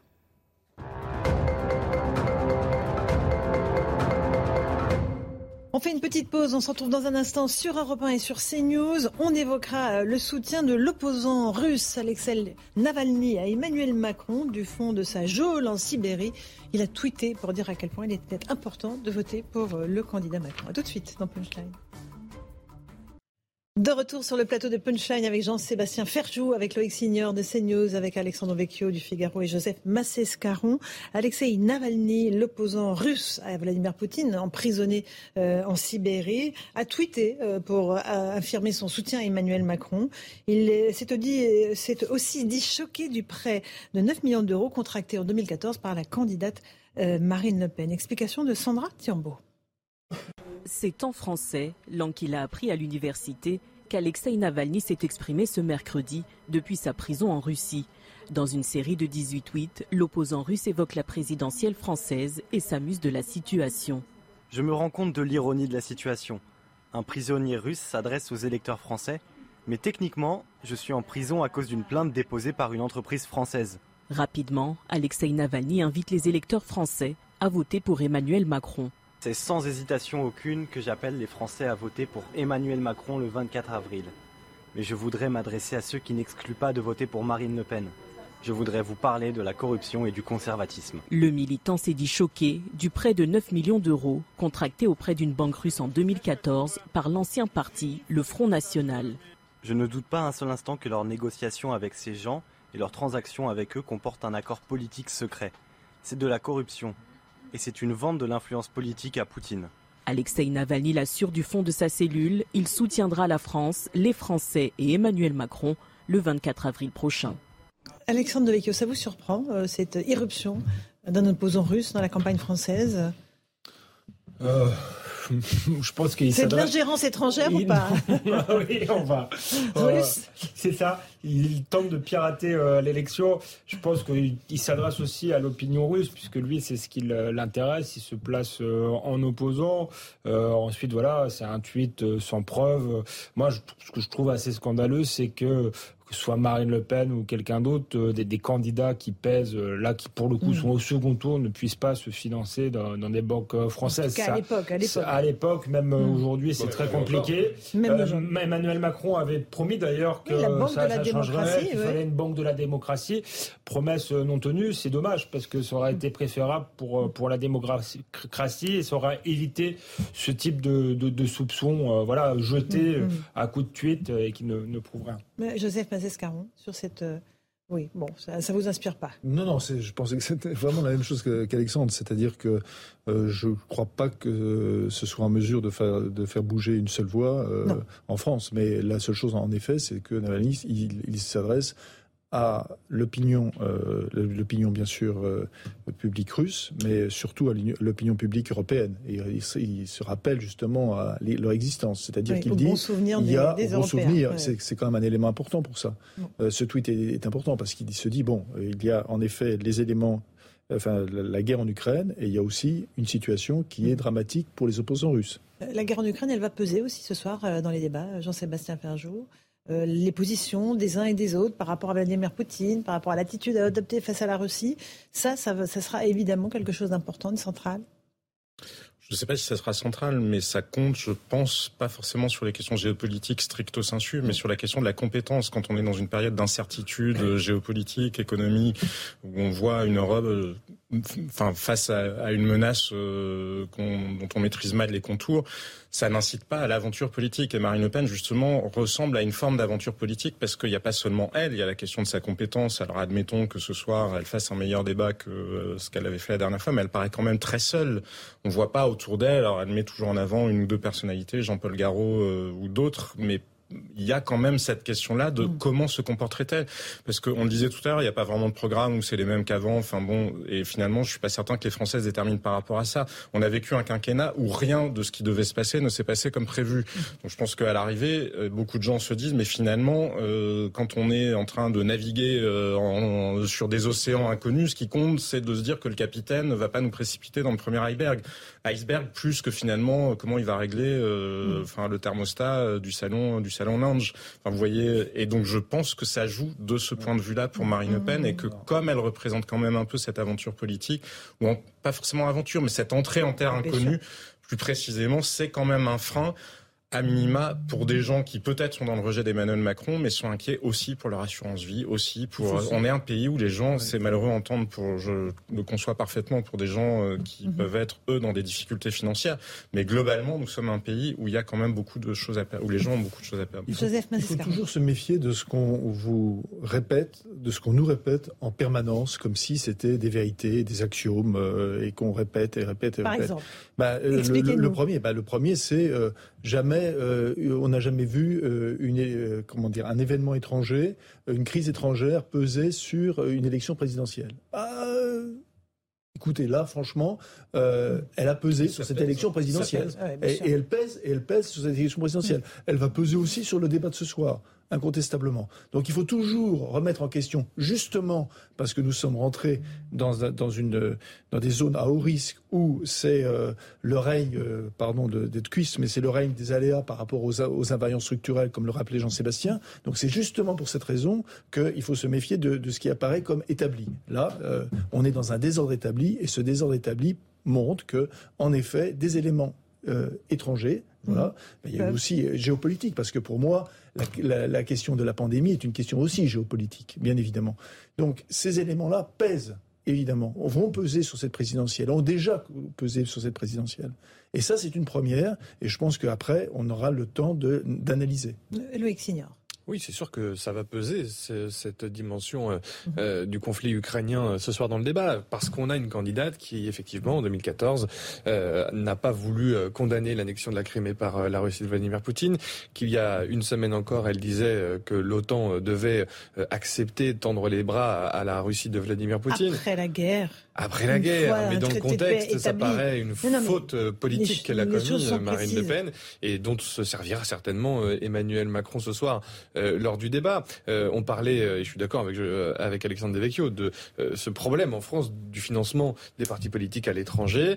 la droite sénatoriale n'a pas vraiment joué le jeu sur le, la proposition de la Banque de la démocratie faite par François Bayrou à, l'époque, proposée à Emmanuel Macron, qui n'a pas donné suite. Mais effectivement, elle a encore une fois été obligée d'aller chercher de l'argent à l'étranger. Marine Le Pen, et elle n'a pas été en, Belgique, elle a été chez Viktor Orban en, Hongrie. Donc tout ça pèsera forcément, parce que effectivement, Marine Le Pen, c'est la promesse d'une aventure, un, une terre inconnue, mais en fait, Emmanuel mm. Macron va certainement jouer le fait qu'on connaît euh, le, régime que proposera Marine Le Pen. Il va prendre appui sur la Pologne, sur la Hongrie, mm-hmm. sur ce qu'il appelle les démocraties illibérale. On ne parle pas d'économie, euh, mm. on parle de valeurs mm. et on parle de société illibérale. C'est le terme d'Emmanuel Macron. Et forcément, il l'attaquera. Avec une dérive autoritaire. De Orban, surtout, qui, l'assume. Et je pense qu'on a une vision un peu fantasmée de ces sociétés illibérales. J'ai été à Budapest il n'y a pas très longtemps. Les gens avaient l'air heureux. C'est quatre fois qu'ils votent pour euh, Viktor Orban. Leur niveau de vie euh, a, progressé. Le SPIC a dû tripler depuis qu'il est, qu'il est là. Donc, bon, les sociétés illibérales ne ressemblent pas vraiment à des dictatures. Mais je, je rebondis ce qui a été, sur ce qui a été dit sur, euh, sur Poutine. Je pense que ça va jouer puisque l'un des arguments principaux d'Emmanuel de, Macron, c'est quand même euh, la peur. Euh, effectivement, il y a des gens ont des choses à perdre, mais il y a certaines peurs qui commencent à être évacuées. Faire de Marine Le Pen une raciste ou une fasciste, on voit bien que ça fonctionne plus très bien. Alors on essaie de dire vous n'aurez pas eu les vaccins s'il y avait eu Marine Le Pen mm. parce qu'elle serait sortie de l'Union européenne. On voit bien que c'est plus le cas. Donc ça, ça fonctionne plus. Donc il reste Vladimir Poutine et c'est drôle on parlait de 81. Euh, on avait les chars russes euh, en 81 aussi qui devaient débarquer à Paris. Aujourd'hui, on trouve ça grotesque. Euh, je voulais rajouter quelque chose, Jean-Sébastien Ferjou. Oui, non, je pense que c'est de bonne guerre de la part d'Emmanuel Macron d'utiliser justement, de faire référence à ces démocraties illibérales qu'on voit ailleurs, ailleurs en Europe puisque Marine Le Pen, la première, s'en revendique. En revanche, ça peut être un terrain glissant pour lui, parce qu'elle peut facilement, pour le coup, s'appuyer sur son bilan.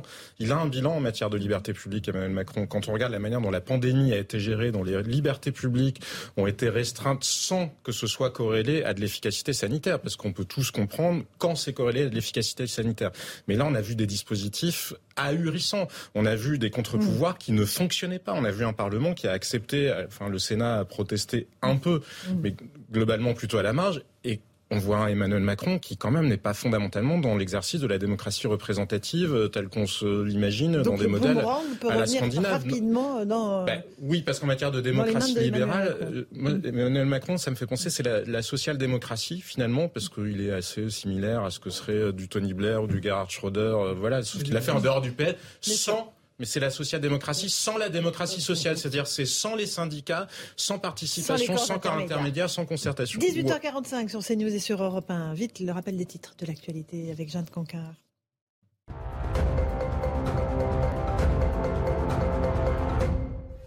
Depuis le début de l'offensive russe en Ukraine, il y a près de deux mois, plus de 5 millions de personnes ont fui le pays. C'est le nouveau décompte publié aujourd'hui par l'ONU. Il s'agit de la plus grande crise de réfugiés depuis la guerre de 39-45. Avant le 24 février, l'Ukraine comptait une population de 37 millions de personnes dans les régions sous le contrôle du gouvernement.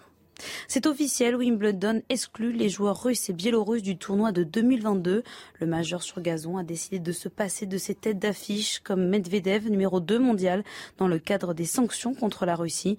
Et alors que la mesure n'était pas encore confirmée, plus tôt dans la journée, Moscou avait déjà réagi en qualifiant d'inacceptable une telle décision.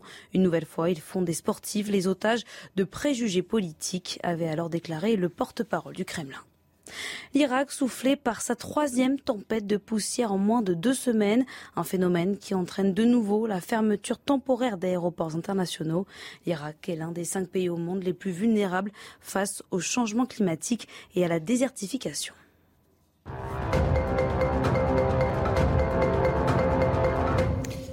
De retour sur le plateau de Punchline sur CNews et sur Europe 1. On va repartir sur le terrain tout de suite, rejoindre nos envoyés spéciaux. Elodie Huchard devant les studios télé de la Plaine Saint-Denis, ça se trouve dans le nord de Paris. Samis Faxi devant l'Elysée. Elodie Huchard, l'heure tourne. On est presque à aller à 2h, 2h10 euh, du début de ce débat. Les préparatifs s'accélèrent, j'imagine, et du côté de la production et euh, du côté aussi des candidats.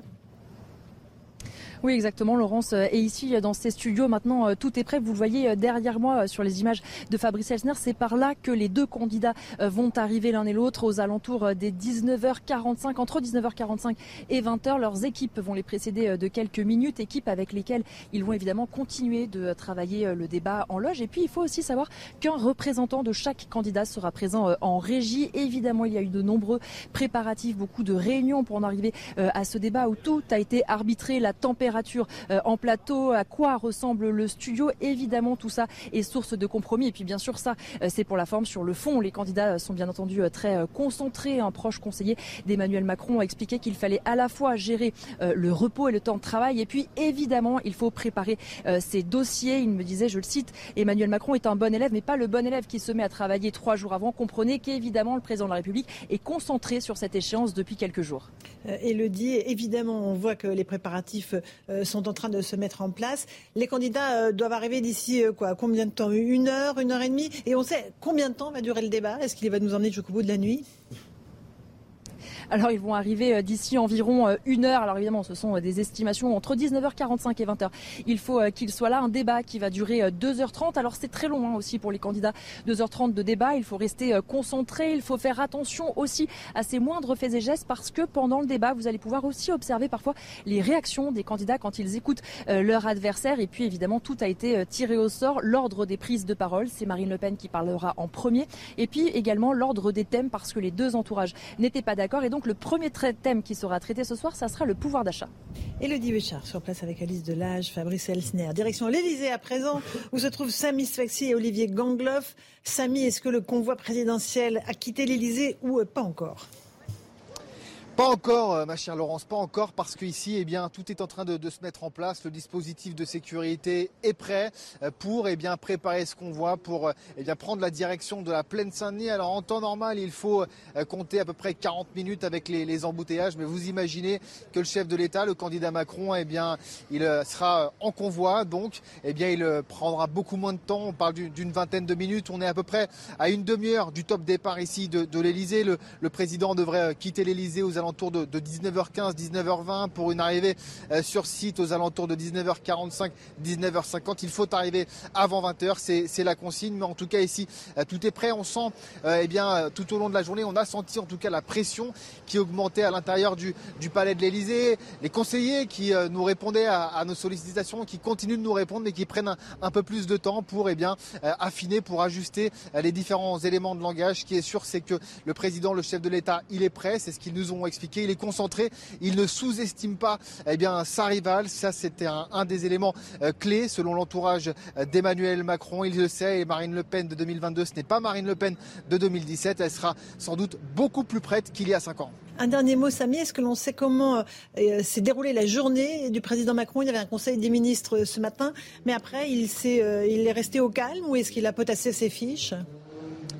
Écoutez, il y avait en effet ce, Conseil des ministres ce matin qui s'est terminé aux alentours de, midi et puis ensuite il s'est euh, enfermé à, l'Elysée. Il a euh, répété avec ses différents conseillers, notamment avec euh, Alexis Collère. On sait aussi que Julien de Normandie, le ministre de l'Agriculture, l'a énormément conseillé dans la, conception, vous savez, de ses fiches. Il y a aussi certains de ses conseillers qui ont revu les derniers débats télévisés pour dire et pour expliquer au président les pièges dans lesquels il ne fallait pas qu'il tombe. Donc aujourd'hui, c'était une journée de concentration. Il a passé plusieurs plusieurs heures à, l'Elysée justement à finaliser, à, peaufiner les punchlines qu'il souhaite envoyer eh bien, face à Marine Le Pen. C'est exactement comme ça qu'on nous, nous, a expliqué la situation. Merci Samy Sfaxi avec Olivier Gangloff sur place à l'Elysée. Ce qui est aussi intéressant, euh, Loïc Signor, c'est que Emmanuel Macron et Marine Le Pen ne se détestent pas. Euh, ils disent l'un et l'autre qu'il faut respecter l'adversaire. Ils n'ont pas ménagé évidemment les critiques contre telle ou telle idée. Mais à la différence, je me rappelle du débat entre Nicolas Sarkozy et Ségolène Royal, entre Nicolas Sarkozy et François Hollande, il y avait une animosité personnelle entre les candidats. Là, on a l'impression que non, ce, n'est pas le cas. Euh, est-ce que vous le confirmez ou pas? Oui, il y a même euh, une forme de, respect pour euh, l'enfance de Marine Le Pen du côté d'Emmanuel Macron. Il a beaucoup de respect pour la fille de Jean-Marie Le Pen. Il estime ce parcours qu'elle a eu dont chacun peut mesurer que ce n'est pas facile. être la fille de Jean-Marie Le Pen en France dans les années 80-90, ce n'est pas une sinécure. Il a aussi beaucoup de respect pour Marine Le Pen dans la façon dont elle a protéger ses enfants. Personne ne connaît les enfants de, Marine Le Pen. Et Emmanuel Macron a, confié à beaucoup de, proches de son entourage euh, qu'il avait euh, de l'admiration pour euh, cette partie intime de la vie de, Marine Le Pen, fille de Jean-Marie Le Pen et elle-même mère de famille. Et on sait évidemment, et on le voit tous les jours, que ce n'est pas forcément facile quand on est une responsable politique de surcroît du Front National puis du Rassemblement National. Du côté de, Marine Le Pen, oui, on estime que le président de la République a un parcours atypique, extraordinaire, une vie politique qui n'était pas forcément écrite d'avance et on a ce, respect pour l'homme, pour la personne. En revanche, tout les sépare idéologiquement et on le verra certainement ce soir encore une fois. Joseph Massescaron, sur ces deux candidats, euh, deux pôles opposés euh, au, au plan des idées ou pas tant que ça, selon vous? Ah, si, ils sont opposés euh, sur le plan des idées, euh, bien, bien évidemment. Maintenant, vous pouvez être très bien opposé sur le plan des idées et avoir du respect pour, pour l'autre. Je crois aussi, il y, y, a également du respect parce que l'un et l'autre ont été l'assurance vie politique de, de, de, chacun des deux. Donc, ils s'en ont servi pendant cinq ans, puisque pendant cinq ans, on nous a dit, répété, rabâché, récité en sourate que de toute façon ce serait euh, ce serait donc euh, ce, voilà ce face à face absolument euh, fascinant qui va changer la vie politique française qui va redistribuer bien sûr toutes les cartes et voilà mais et qui va enrichir notre débat et notre vie démocratique bien évidemment euh, bon, plus, sérieux, plus sérieusement, donc euh, je, je, comprends le respect parce que l'un s'appuie, euh, l'un s'appuie sur l'autre et c'est ce qui s'est passé pendant pendant cinq ans. Ça s'est pas passé tout simplement au moment de la présidentielle. Je rappelle quand même que il y a eu d'autres types d'élections. Il y a eu les régionales où l'un et l'autre se sont appuyés, ils se sont appuyés l'un sur l'autre, que les européennes se sont également appuyés l'un sur l'autre avec un résultat d'ailleurs qui était qui était assez assez tangent. Donc oui, en effet, je veux dire, ils peuvent se gratifier et l'un et l'autre, passe-moi le sel, je te rends la scellé, le poivre, etc., etc.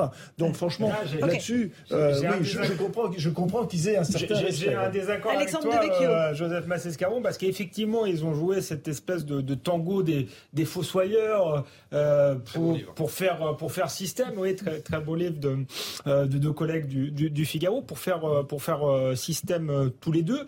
mais ça marche pas toujours. Par exemple, quand Nicolas Sarkozy a voulu revenir en 2017, il voulait faire système avec François Hollande, jouer le match, et ça n'a pas fonctionné parce que euh, l'époque euh, avait changé. Et je crois que malgré tout, même si c'est pas, on aurait préféré avoir Philippe Séguin, euh, Jacques Delors, je pense que qu'ils incarnent quelque chose et qu'effectivement ce clivage autour de la mondialisation est aujourd'hui réel dans le pays, même s'il l'incarne pas de manière flamboyante. On n'est plus dans le duel au gauche droite et c'est pour ça aussi que d'autres prétendants comme Valérie Pécresse ou même Jean-Luc Mélenchon n'ont pas réussi à faire que, que ce match n'est pas lieu. Pas exactement au même niveau. Nous sommes hein. le seul pays. Nous sommes le seul pays. Nous sommes le seul pays d'Europe. Rapidement. Nous sommes le seul pays en Europe à avoir ce cas de figure politique. Nous sommes le seul. C'est-à-dire que même, même les Italiens qui sont allés au bout du bout de la décomposition pour, pour aujourd'hui euh, revoir une vie démocratique, revenir à une vie démocratique qui a évidemment qui s'est passé passé euh, par pertes et profits, euh, profits les, les, anciennes formations politiques, mais même nous, sommes quand même, il faut bien avoir conscience, nous sommes une exception en Europe et nous sommes pratiquement une exception dans le monde occidental. Non mais attendez, je voulais, je voulais quand même C'est important de le dire. Nous sommes une, nous sommes Un une exception. mot de 30 secondes de Jean-Sébastien Ferjou avant la fin de l'émission. Je vois pas. Je crois qu'ils sont finalement là où ils se retrouvent. Je comprends qu'ils aient du respect, c'est normal dans une démocratie finalement d'avoir du respect pour euh, ses adversaires. Ce ne sont pas des ennemis et au-delà de ça, derrière un candidat, il y a des électeurs. Il convient de les respecter eux aussi, mais ils sont aussi peu politiques l'un de l'autre à mon sens, parce que quand vous regardez en sociologie politique, il y a un concept qui est très simple, c'est le parti attrape tout. Emmanuel Macron est le parti attrape tout de la France qui va bien, et Marine Le Pen est le parti attrape tout de la France qui va moins bien. C'est pas plus compliqué que ça. Débat. On le voit à 21h, rendez-vous sur CNews et bien sûr sur Europe 1 pour ce débat de l'entre-deux tours. En direct, Emmanuel Macron, Marine Le Pen. Bonne soirée à vous sur nos deux antennes. Even when we're on a budget, we still deserve nice things. Quince is a place to scoop up stunning high-end goods for 50 to 80% less than similar brands. They have buttery soft cashmere sweaters starting at $50, luxurious Italian leather bags, and so much more. Plus, Quince only works with factories that use safe, ethical, and responsible manufacturing. Get the high-end goods you'll love without the high price tag with Quince. Go to quince.com slash style for free shipping and 365-day returns.